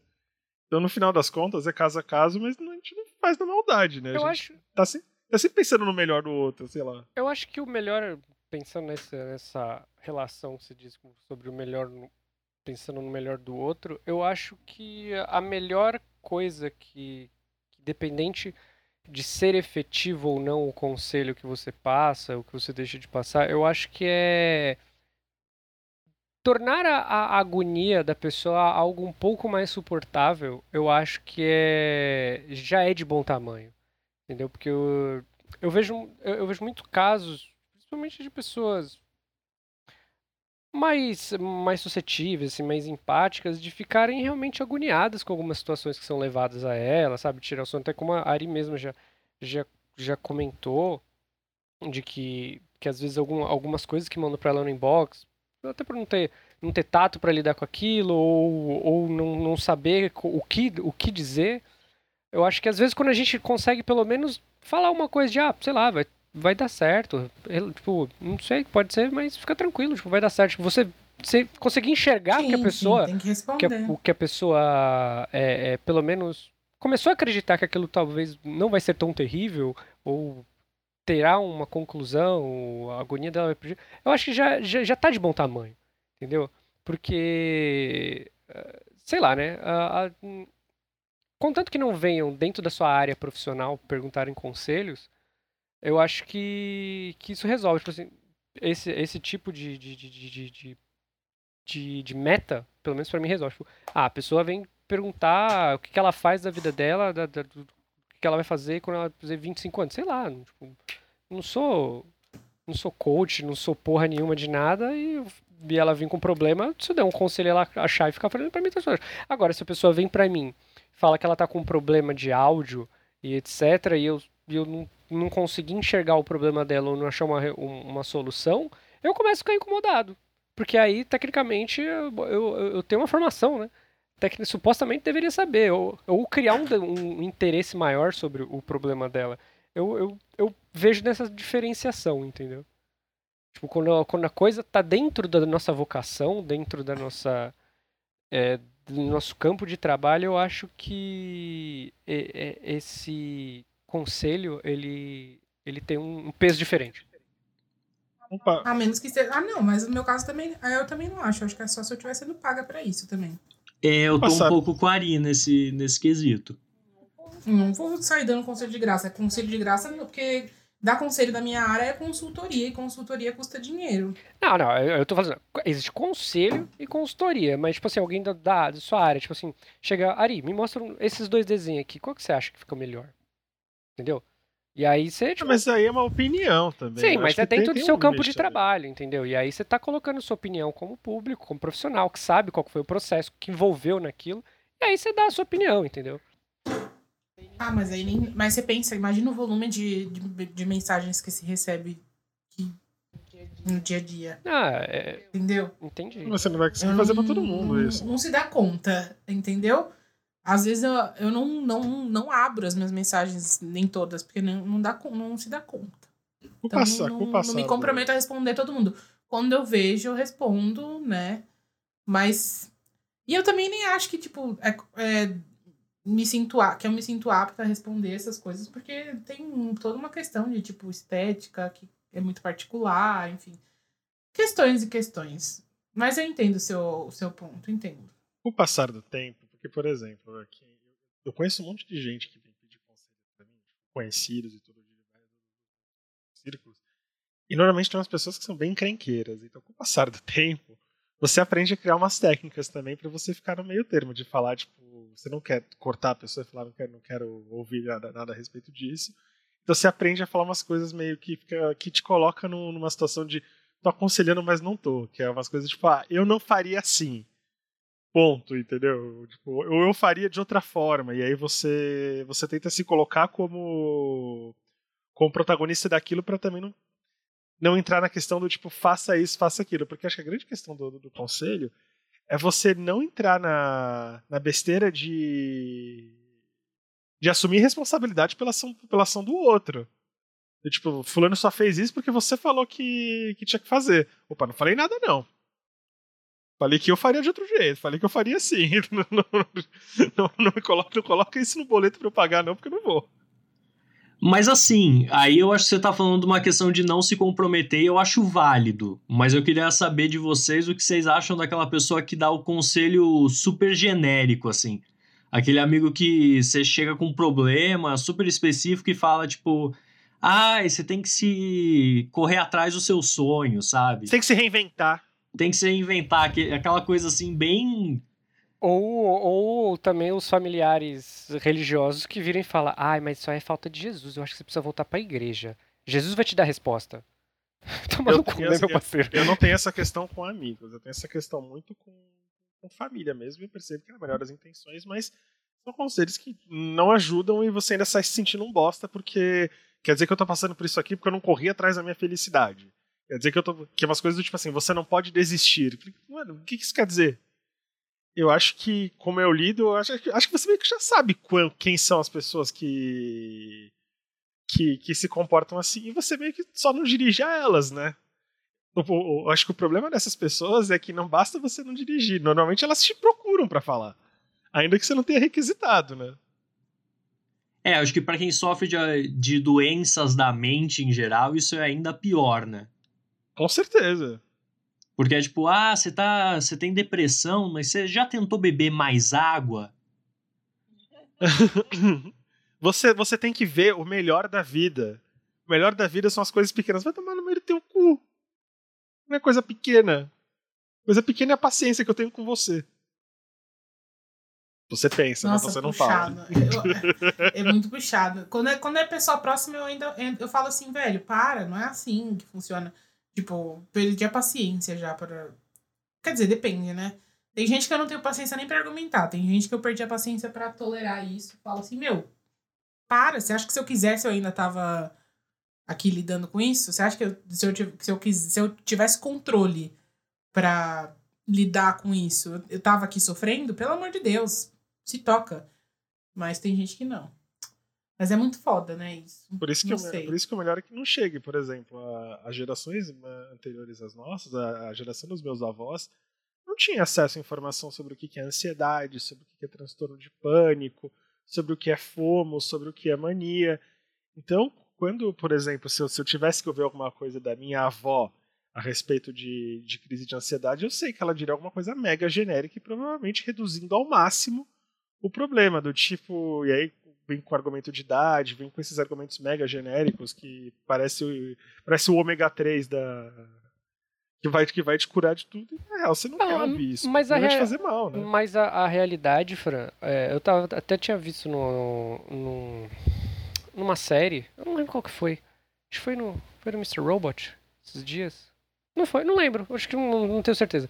Mas as, as gerações anteriores não tiveram tanto contato com ansiedade igual a nossa tem.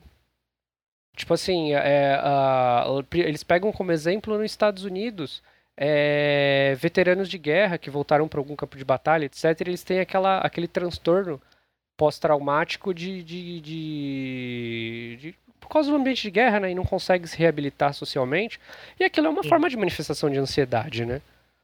E, e aí as pessoas não- lidam aquilo como se fosse uma doença de guerra, entendeu? Não, aquilo é uma ansiedade. é, tipo, foi cri- criou-se um, um- um- um, problema psíquico naquelas pessoas devido a- ao estresse do ambiente de guerra e elas voltaram à vida cotidiana com uma, uma ansiedade desenvolvida. Só que nós crescemos com essa ansiedade desde pequenos por conta da quantidade de informação que a gente é, é exposto o dia inteiro. Na, é- na época dessas pessoas mais velhas, etc., não havia essa quantidade de exposição de informação, a gente não era bombardeado por, por um monte de, de, de incerteza o tempo inteiro, etc. Tinha algumas incertezas muito claras com a qual a gente trabalhava, então a ansiedade naquele tempo não era tão, tão comum igual era a nossa geração. Então quando eles, eles têm desconhecimento sobre esse tipo de coisa, é porque é real, porque quase ninguém sofreu aquilo na época deles. É, tipo, eram muito poucas as pessoas. Entendeu? É uma doença da nossa geração. É uma coisa doida. É, mas eu acho válido assim quando é uma questão geracional, tal. Mas tem muita gente da nossa idade que também cai nesse papinho de tipo. Ah, é, você pode curar sua depressão com exercício, com um pensamento positivo, Tem mudar gente, seu que- tem mindset. gente que com, tem gente que, na verdade, não é nem que cai, tem gente que paga por esse tipo de conselho, e aí é, é a pior, é o pior, é, a pior, é, o, é o pior dos mundos, porque tem gente que explora financeiramente esse tipo de bullshit. E eu acho que esse ano, especialmente, que rolou essa crise toda e as pessoas ficaram sem trabalho, começaram a ficar em casa, o- os chamados infoprodutos se popularizaram ainda mais e começou a vi- virar uma pataquada de um monte de curso de gente que não tem nem qualificação. É. Tudo virou curso, sabe? É- É preocupante até o tanto de gente vendendo, vendendo saúde, vendendo bem-estar, vendendo autoestima. Tipo assim, que porra é um curso de autoestima, sabe? Gente, no Instagram Um curso direto, de- no Instagram direto vem publi disso, e eu fico pensando exatamente isso. Que- que porra que é um curso de autoestima? Você fez a pergunta agora. um curso de bem-estar, um curso. Tipo assim, existem cursos que, que, que, que são válidos. Eu conheço pessoas que vendem cursos de autoestima barra bem-estar, que, que na verdade a pessoa não tá vendendo autoestima, né? Ela tá, tipo, tá te ensinando a encontrar a autoestima por meio de blá blá blá. E que é um negócio elaborado, uma pessoa que estuda, que, que, que enfim. Mas assim, no meio de um bolo de gente que, hum, velho, é bullshit tem uma pessoa que estudou e que fez um negócio sério. Como você vai saber filtrar qual é o sério? Que Né? você não tem acesso ao Tipo- curso, ao que ela tá falando. Mas vocês não acham Não, que é- isso tem um pouco a ver com o preconceito que ainda existe sobre fazer terapia? Total. Porque você. O seu problema ele não é um transtorno, ele não é um transtorno mental. Ele é um. Ele, ele é um, um desvio de vontade, porque é assim que ele é tratado. Então você não tá. Eu não sou o, doido que precisa de terapia, eu só tô fora do caminho. E aí o fulano aqui que tá. É sempre é tipo uns caras com, com aquele fone, com aquele microfone. É foco. Seu problema, na verdade, é alimentação. entendeu? Então, assim, é. Você tá é um desmotivado. pouco- Eu adoro essa também. Você tá desmotivado. né? Porque é, fica uma coisa que, que, que na cabeça ela é menos assustadora, porque esse preconceito ele é real total. Basta a gente ver a quantidade de gente que você. que é, é nítido que precisa de terapia. Não é nem que é uma coisa subjetiva assim, é, tá tatuado na testa da pessoa. E não vai porque acaba optando por esse tipo de. E esse é o perigo, que aliás, é, é o que ele estava falando. Ele acaba substituindo uma, uma terapia que ia ajudar bastante ali por um charlatão desses. É, e tem outra coisa também, Gus. E a gente fala disso aqui até bastante. É, a gente fala, faça terapia, e até ultimamente isso tem, tem sido mais comum, né? Mais, mais popular, né? Ouvir as pessoas falarem, faça terapia e tudo mais. Mas aí as pessoas usam um discurso, tipo, de que terapia é algo mágico, que vai te levar ao autoconhecimento, e que é uma delícia fazer terapia, gostoso demais. E não é, terapia é horrível, né? É É horrível. doloroso. E aí a pessoa faz uma sessão e descobre que é uma merda. Ninguém que não volta nunca mais. Não, eu, eu vai. demorei, tipo, um ano pra me acertar, tipo, e começar a cavucar os problemas que eu tinha na terapia. Também foi, isso. Eu- eu- Comigo foi um ano, eu, eu entrei por causa de uma coisa muito específica e em um mês falei, caralho, eu sou uma pessoa transtornada. Não, e, Eu só preciso. e sem contar que tem a questão do, tipo assim, a pessoa tem que ter maturidade pra fazer a, a terapia, entendeu? Tipo, o terapeuta não vai ligar uma chavinha e você vai começar a ser uma, pessoa madura que quer resolver seus problemas.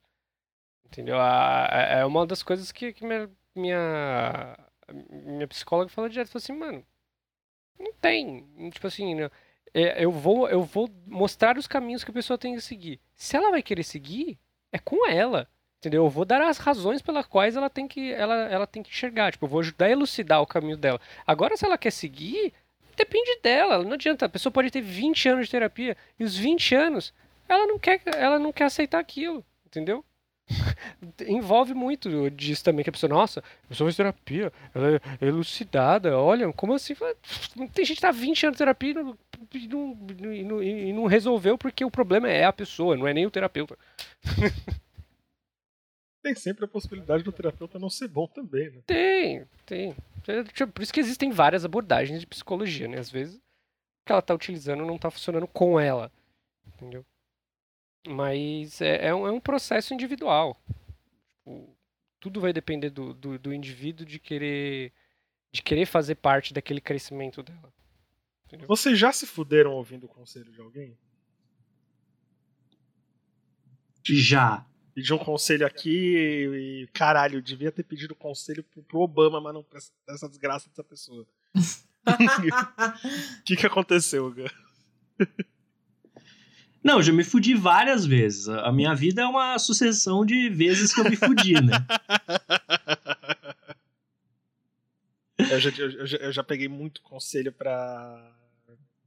Com, com tretinha também de, de ouvir os outros. Falei, caralho, eu sabia que não era pra fazer isso. Eu, eu, eu, tava, eu já tava com a, minha intuição aqui, mas fui ouvir outra pessoa e pá! É a merda que eu tô aqui agora. Não, então, eu, eu ficava na faculdade com uma menina que todo mundo odiava. Todo mundo. As pessoas odiavam essa menina, mas eu achava que ela era, que ela era legal, né? Que, tipo, que as pessoas tinham uma impressão errada dela e tal. E aí, é aquela coisa, né? Às vezes o conselho que a gente tá buscando é só uma validação para aquilo que a gente quer, né? Aham. Então, tipo, um professor meu falou: não, vai lá, namora com ela. e assim, foi a pior experiência da minha vida.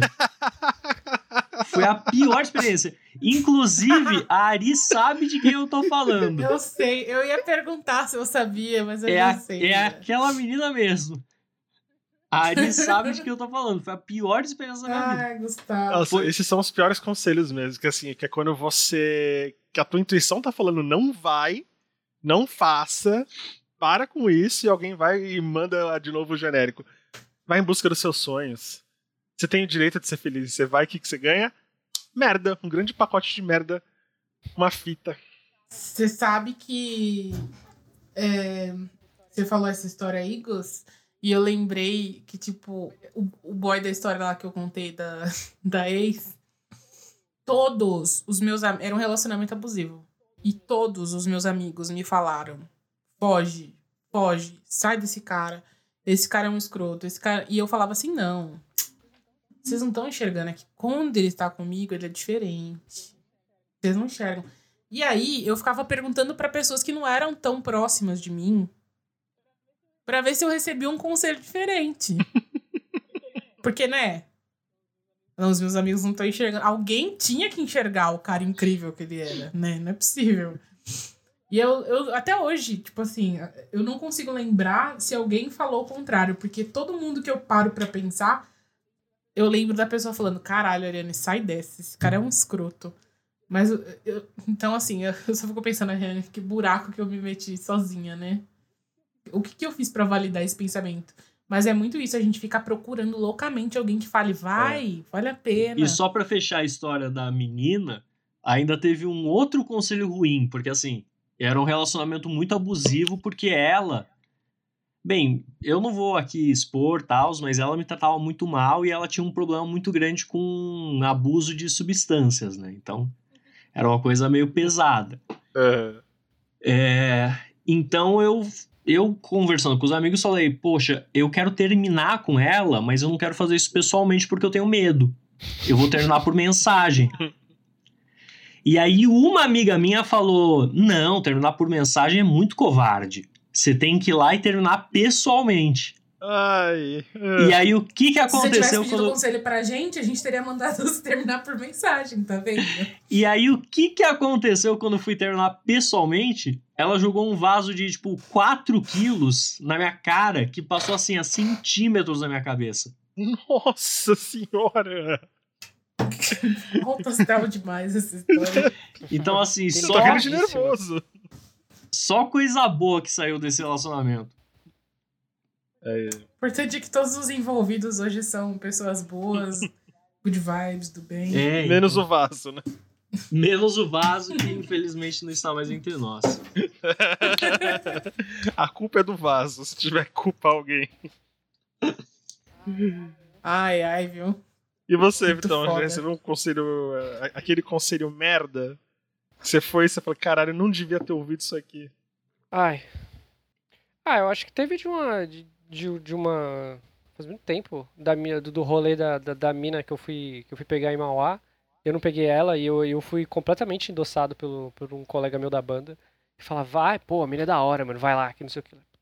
Pior, pior rolê da minha vida. Nossa, velho, olha isso. Nossa senhora. O pior conselho que você. Ai, Deus. É que, tipo assim, eu já devo ter enfiado em vários, é que agora não tem mais, mas esse foi um dos, dos rolês que eu voltei, tipo, mano, pra casa, mano, coraçãozão cheio de ódio, mano. Caralho, mano, eu vim até Mauá pra isso? Sério mesmo? Pra ainda ter sido feito de trouxa? Não, não, não. Vou embora.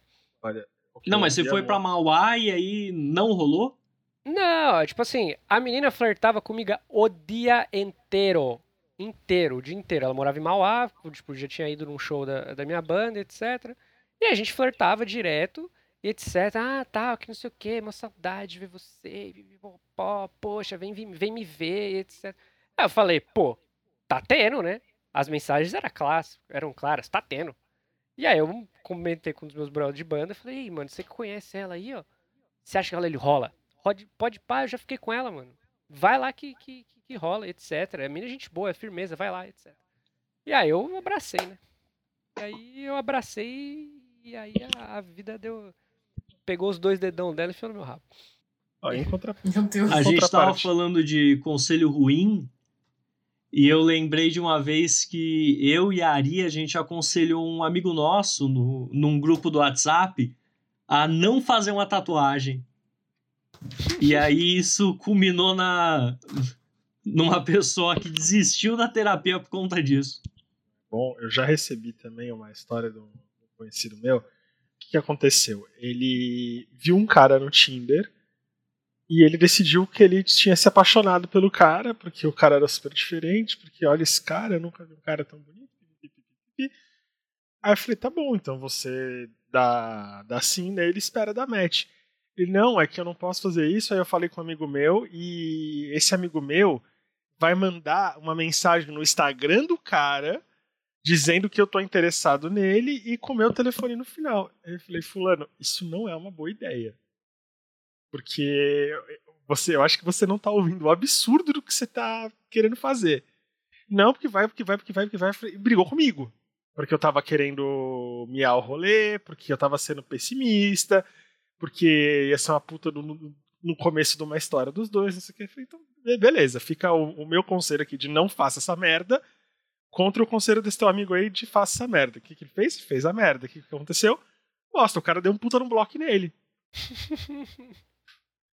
Aí, aí veio choramingar e não sei o que, e do tipo, olha, eu não vou, eu não vou tripudiar, eu não vou chutar cachorro morto, mas, caralho, que conselho bosta, mano. Com, com quem que você tá andando, sabe? Que ideia imbecil.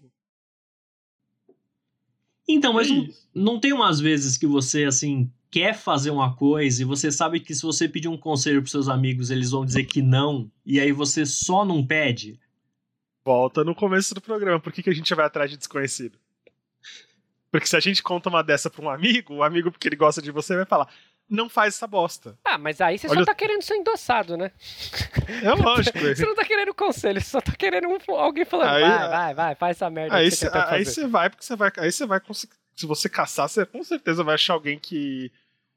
Com uma ideia tão estúpida quanto a sua, que vai, que vai endossar o que você tá fazendo e pronto. E aí você tá no melhor dos dois mundos.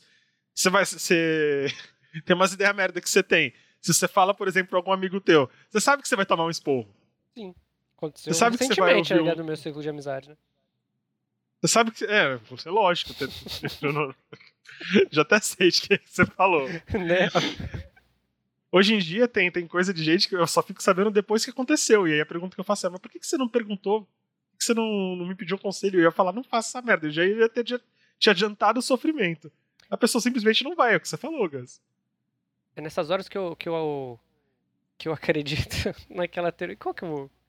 Qual que é a série que fala que o, o, o destino, apesar de você mudar os fatores, ele vai acontecer de qualquer forma. então, a pessoa tentando mudar o destino. É a de Bíblia. É a série Jesus da TV Record. Meu ah, Deus. Alguma série de, de, viagem no tempo que falava assim, mas não adianta você mudar o fator XY. Ela vai dar um jeito de, de fazer a linha do tempo acontecer do jeito que tem que acontecer. Então aquilo, a, a, pessoa não foi pra você porque aquilo tinha que acontecer, Fran. De qualquer eu forma, sempre, aquela merda ia acontecer. Sempre, eu sempre procuro a Ariane, porque é, quando é cagada, a Ariane fala na hora, isso é uma cagada. Se você fosse você, não fazia, não. Ai, mas o preço é muito caro, é muito alto o preço. Ai. Gente, é aquela coisa. A gente dá conselho, dá conselho, a gente brinca, a gente brinca. Pode ser no tom de piada, igual o Gus. Pode ser igual a gente, num tom mais. Abraço. Empatia e abraço e ciranda. Mas a verdade é que a gente tá todo mundo aqui só querendo acolher, né? Tá todo mundo mal junto. Ninguém aqui é especialista e a gente não tá em condição de, de salvar ninguém. Tá todo mundo se, se dando as mãos só. Então, eu acho que é para isso que serve a internet, pra gente se aproximar, pra gente se sentir mais forte, né? Pra, pra se dar as mãos nesses tempos ruins e difíceis. Nos tempos bons também, né? Se é que eles virão de novo em algum momento. Não, nilismo.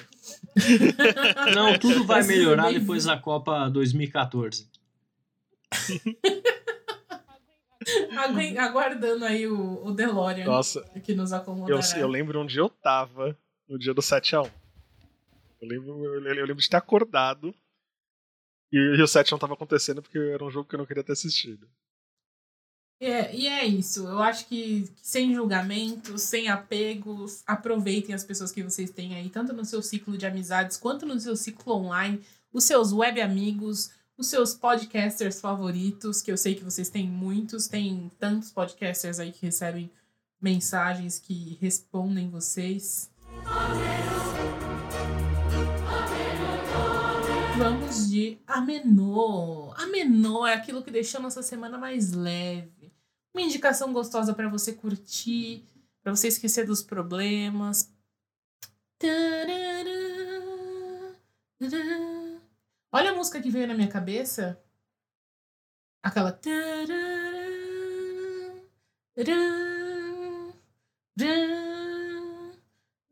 Vocês identificaram? Pablo, quatro notas. Meu Deus! Droga! Ari, posso te dar um conselho? Faz isso não. Por que, que eu me exponho assim, meu Não, isso tem, isso tem que ficar na, na edição final, gente. Não, vai Vai ficar. E eu quero que vocês me falem, por favor, me mandem reply lá no arroba, arroba exaustos no Twitter. Não, peraí, arroba exaustos pode no Twitter. Falem aí se vocês identificaram a música, eu quero saber qual é. É, mas, enfim, então, alguém tem indicações de amenô? Vou começar com o meu amenô. Eu vou começar. Porque essa semana eu tô o quê? Eu tô muito teen. Vamos de indicações muito teens, então, pra vocês. Assisti primeiro, primeiramente Netflix Original, uma série que é inspirada numa série brasileira, que, que é lá do começo dos anos 2010 aqui, provavelmente 2011, se eu não me engano, que chama Julie e os Fantasmas, que foi da Band com a Nickelodeon, quando, aqui no Brasil, e a Netflix comprou os direitos e lançou a versão americana esse ano, Julie and the Phantoms. É muito fofa, né? Uma coisa bem Disney Channel, bem low budget, mas é muito fofinha, é musical. Eu comecei a assistir e eu pensei assim, cara, eu tô velha demais pra isso. Muito Disney Channel, muito low budget, muito muito teen pra mim. E aí quando a menina abriu a boca pra cantar, no primeiro, no primeiro momento que ela cantou, eu falei, é isto. Fisgada. Assisti até o fim, chorei, sorri, me apaixonei pelos boyzinhos da, da banda, porque, né, vocês sabem, essa sou eu. É muito fofinho, é a história de uma menina. Vou dar spoiler, talvez? Não sei. Não, acho que não. Acho que é só coisa que tem no trailer. De uma menina que perde a mãe, né? E ela. A mãe dela cantava. E ela canta também, porque ela tem esse vínculo forte com a história da mãe dela. E tem três fantasmas vivendo na garagem dela. E só ela consegue ver esses fantasmas e eles montam uma banda juntos. E aí vocês vão descobrir o resto assistindo. É muito fofo. Os fantasmas são muito gatos, por sinal. Assista. Só série A adolescente outra- mesmo, né? É, é muito teen, gente. É muito, muito teen. A, a versão da. Inclusive, eu tô assistindo no YouTube a versão nacional, que eu não assisti na época, porque eu já, já era velha, tinha 22 anos, né? 21, 22 anos na época que passou aqui no Brasil. É muito engraçada, era tipo, produzida pelo Bonadil aqui. Então, assim, vocês imaginam questões, mas me divertindo também. Eu vou. Eu vou sugerir duas coisas. A primeira coisa que eu maratonei na- nas últimas duas semanas, o Cobra Kai. E eu fiquei apaixonado pela série. Não só pelo. Por ser um spin-off do Karate Kid, mas assim, todo o trampo do, do William Zabka, do Ralph Macchio, cara, que do caralho. Tipo, em questão de mensagem, em questão de abraçar o ridículo, em questão de ser uma coisa Ares e tra- traz todo o elenco de, de volta. Tem o Martin Cove, tá do caralho também. Toda a galera Team, porque assim, não deixa de ser uma série meio adolescente também. E nossa, assim, é. É muito bacana, é. Não sei, é tipo. É toda uma releitura. As duas temporadas elas são muito, muito, muito maduras, apesar de ser quase que uma série adolescente. E assim, é, é muito gostoso ver assim, como que, que abraça o, o ridículo, como que abraça o drama, como que tem a questão da- das lutas que são muito bem coreografadas. Enfim, é um conjunto de coisa bacana e você nem vê o tempo passar assistindo, sério, é muito gostoso. E a segunda coisa que eu vou que eu vou sugerir é o vídeo da da Lori quando- tentando fazer a make que desenharam nos stories dela. É muito Esse vídeo é Tá, perfeito. tá muito divertido. Tipo assim, acho, que, acho que todo canal da Lorelai Fox a gente tem que, a gente tem que sugerir. Porque, cara, que, Por que favor. negócio legal. Que, aliás, que pessoa incrível, né? Sério. é Melhor drag do Brasil. Lorelai Fox. Melhor drag do Brasil de longe. Esse vídeo me salvou no domingo. Lorelai, eu te amo. Por sensacional favor, gente. demais, gente. Muito bom. A, a minha recomendação dessa semana, ela vem com muitos adendos. Que é o jogo The Division, da, do Tom Clancy, né, da Ubisoft. Eu ganhei esse jogo agora com meu um ano de assinatura da Game Pass. E aí, ele é um jogo... Ele é de mundo aberto. E como todos os jogos do Tom Clancy, é um jogo que fala sobre polícia, é, espionagem, pipipipopopó. E, é o- e o The Division, ele é um jogo específico, porque assim, ele é muito envolvente, é um jogo de mundo aberto, você, ele corre inteiro dentro de Manhattan. E, a, e o cenário é o seguinte, ou, e, é legal, né, porque a gente está vivendo essa situação, né, que é uma situação apo- apocalíptica de uma pandemia, nasceu-se um, um vírus Estou vivendo essa situação, uma situação apocalíptica. Eu amo. é, é legal, né? Te deixa, te deixa mais imersivo, né? É. E aí, é, você.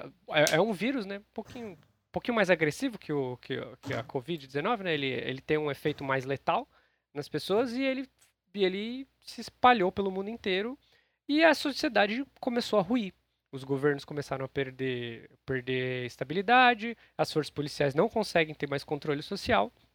E você faz parte de uma organização, né, você e seu personagem, é chamada The Division, que é uma situação de intervenção em situações de caos completo. Essas pessoas são civis que foram treinados militarmente por não sei quem, isso não fica claro, por não sei que, organização, se é do governo, se é uma organização particular, que são pessoas civis que foram treinados para desarticular promotores de caos. Então você anda pela cidade completamente devastada, tipo, três dias depois do caos ter começado, entendeu? E você vai andando para ajudar o, a- os, os exércitos os- a, a restabelecer pontos de, de, de, de- de, controle, é, subir pontos de atendimento para a população, desestabilizar gangues, etc. Só que o problema desse filme é que ele é o o filme não, desse jogo é que ele é o típico jogo para deixar americano branco de pau duro. Porque se você se você Meu vê na essência, na essência aquilo, é nada mais que uma mi- milícia gourmetizada. Até porque você sai na rua enfiando bala em gente, tipo, se- sem pudor nenhum. E porque isso fica mais claro no jogo, porque é, por ser mundo aberto, você interage com muitos elementos do cenário. Então você pega celulares de pessoas que, que foram ah, agredidas na rua e você vai vendo várias histórias em paralelo acontecendo durante o jogo. E você- muitas vezes você vai se comovendo com as coisas que aconteceram no meio dessa catástrofe inteira. E, e o resumo é: todo mundo ali são pessoas desesperadas. Então não tem por que você enfiar bala em todo mundo. Não tem por que, tipo, você vê um cara que tá desesperado querendo fugir, tentando levar um carro, porque, sei lá, aconteceu alguma coisa com a família dele, você caracterizar ele como inimigo e você descarregar sua M16 nele. e tem, e tem sim, um monte de outras coisas bem, bem grotescas, que é tipo visão bem específica do americano, que é tipo, ah, tem uma, um grupo, você recebe uma missão lá de pegar uma caixa de, de suprimento, de me- medicina para trazer para essa base do exército que eles estão precisando. E você chega lá, é, um, é, um, é uma comunidade latina que está tentando ajudar os seus iguais que achou esse comboio e levou lá para dentro deles. E aí é engraçado você ver como é que o jogo desenha essa galera como se fosse todos gangues, todo mundo fosse isso. Então, tipo, é um desenho bem enviesado, bem coisa de, de- da- daquele Make America Great Again. Mas é.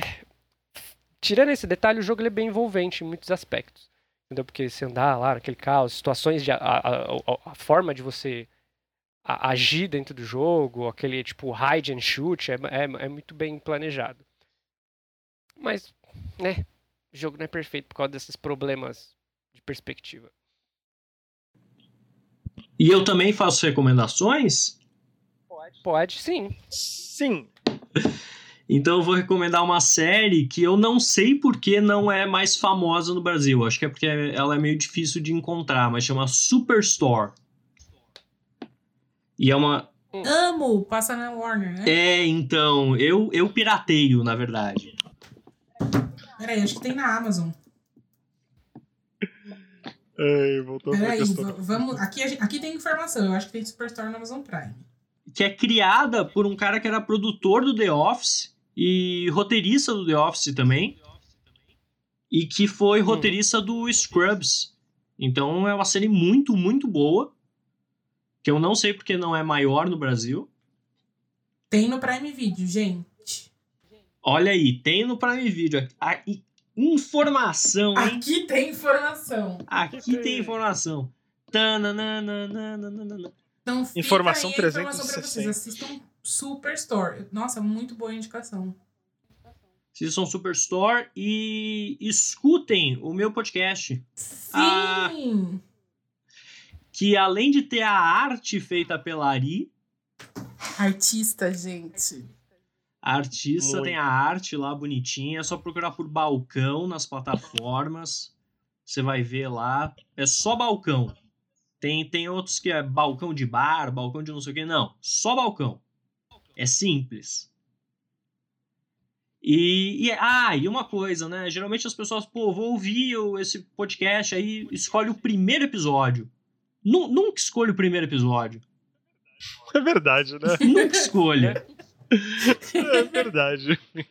O primeiro episódio é aquela coisa Tá meio tudo meio, assim, né? Tá desajeitada, meio, sabe? Tá pegando É, não- forma ainda. É. Nossa, isso, isso é, esse é um excelente conselho. É, es- escute os três últimos. Escute os três últimos, eu tenho certeza que você vai gostar. E também me siga nas redes sociais. Se você quiser acompanhar no meu Instagram, arroba Gugão Show. Toda quarta-feira tem Balcão de Conselhos, onde eu distribuo aí conselhos para a juventude brasileira. Conselhos maravilhosos como quer se vingar de um ex? Fala que esqueceu alguma coisa na casa dele, planta a droga lá e chama a polícia. Fantástico. O Fran tem um Dorime pra todos nós. Putz, eu tenho. Assim, assim, faz o que faz, faz quase um mês que eu não, que eu não faço Dorime nenhum, mas eu fiquei com tanta, tanta raiva ontem que eu, que eu resolvi descarregar aqui. Eu peguei pra ver um filme ontem, tava lá e falei, ah, tô, tô aqui de boa, no meu sofá, vou no Netflix, vou pegar um filme de terror pra ver. E tinha um que já. que a proposta já tinha me interessado há algum tempo, só que eu nunca peguei pra ver. Tipo, um filme de 2017, chama Tempo. E nossa, eh, fazia tanto tempo que eu não tinha uma experiência de. De sair triste, sabe? Porque o filme é ruim, é ruim, sabe? O negócio é ruim, tem cara é tudo, é tudo ruim. As pessoas são ruins, a história é ruim, o final me deixou com raiva, porque é um final que não é o final. O filme tava engatando, de repente ele termina, e ainda me fez sair com, com, com um romance platônico por um dos atores que é um gato, chama Logan, Logan Huffman, até seguir ele no Instagram. Mas assim, presta pra nada. Se você tiver a oportunidade de assistir Temple, não assista. Mas ele é ruim a ponto de ser bom ou nem isso? Nem isso, porque não é aquele ruim, tipo, a ponto de ser bom, sei lá, Sharknado 5, que você se diverte assistindo. É um filme que ele. É ruim. Ele não, é ele, ruim. Ele, ter- ele ele não, termina e você fala: caralho, esse filme é ruim. ele não abraça a calhordagem dele. Não, é- não é, não, não, não é- não é aquela coisa do tipo. O filme tem uma proposta e tudo. Ele é um filme ruim, ele é um filme que ele conta uma história e. e- ele, tem- ele tenta colocar um plot twist, só que o plot twist não funciona. E em algum momento você fica, caralho, o que, que eu assisti? Porque ele é um filme ruim, não é, aquele, não é aquela coisa do tipo, ah, é, sei lá, Black Sheep, que é a ovelha zumbi, que é tão ruim que é bom. Não é aquela coisa que é tipo, sei lá, Batman vs Super-Homem, que é um filme horroroso, mas beleza, Batman vs Super-Homem. É um filme ruim. Então umas treta boa. É ruim. Não tem nada, não tem nada. a É, única o coisa que presta é o, Huffman é o ator com realmente gracinha. Muito bonito. Parabéns. Gracinha, né? Bendito seja o, o petróleo do que não sei o que, que o caminhão que extraiu, que não sei o que lá, e o meme ali lá. O importante é que ele é perfeito.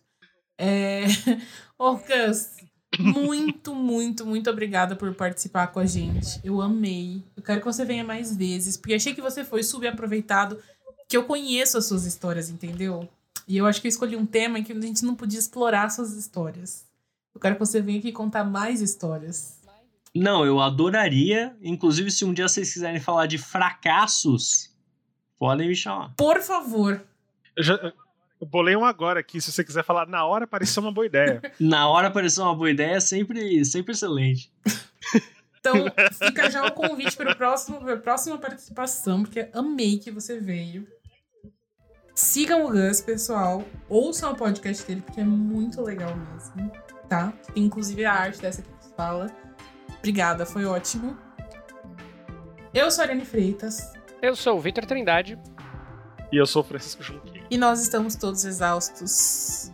Tchau! Tchau, gente. Muito obrigado, muito obrigado mesmo.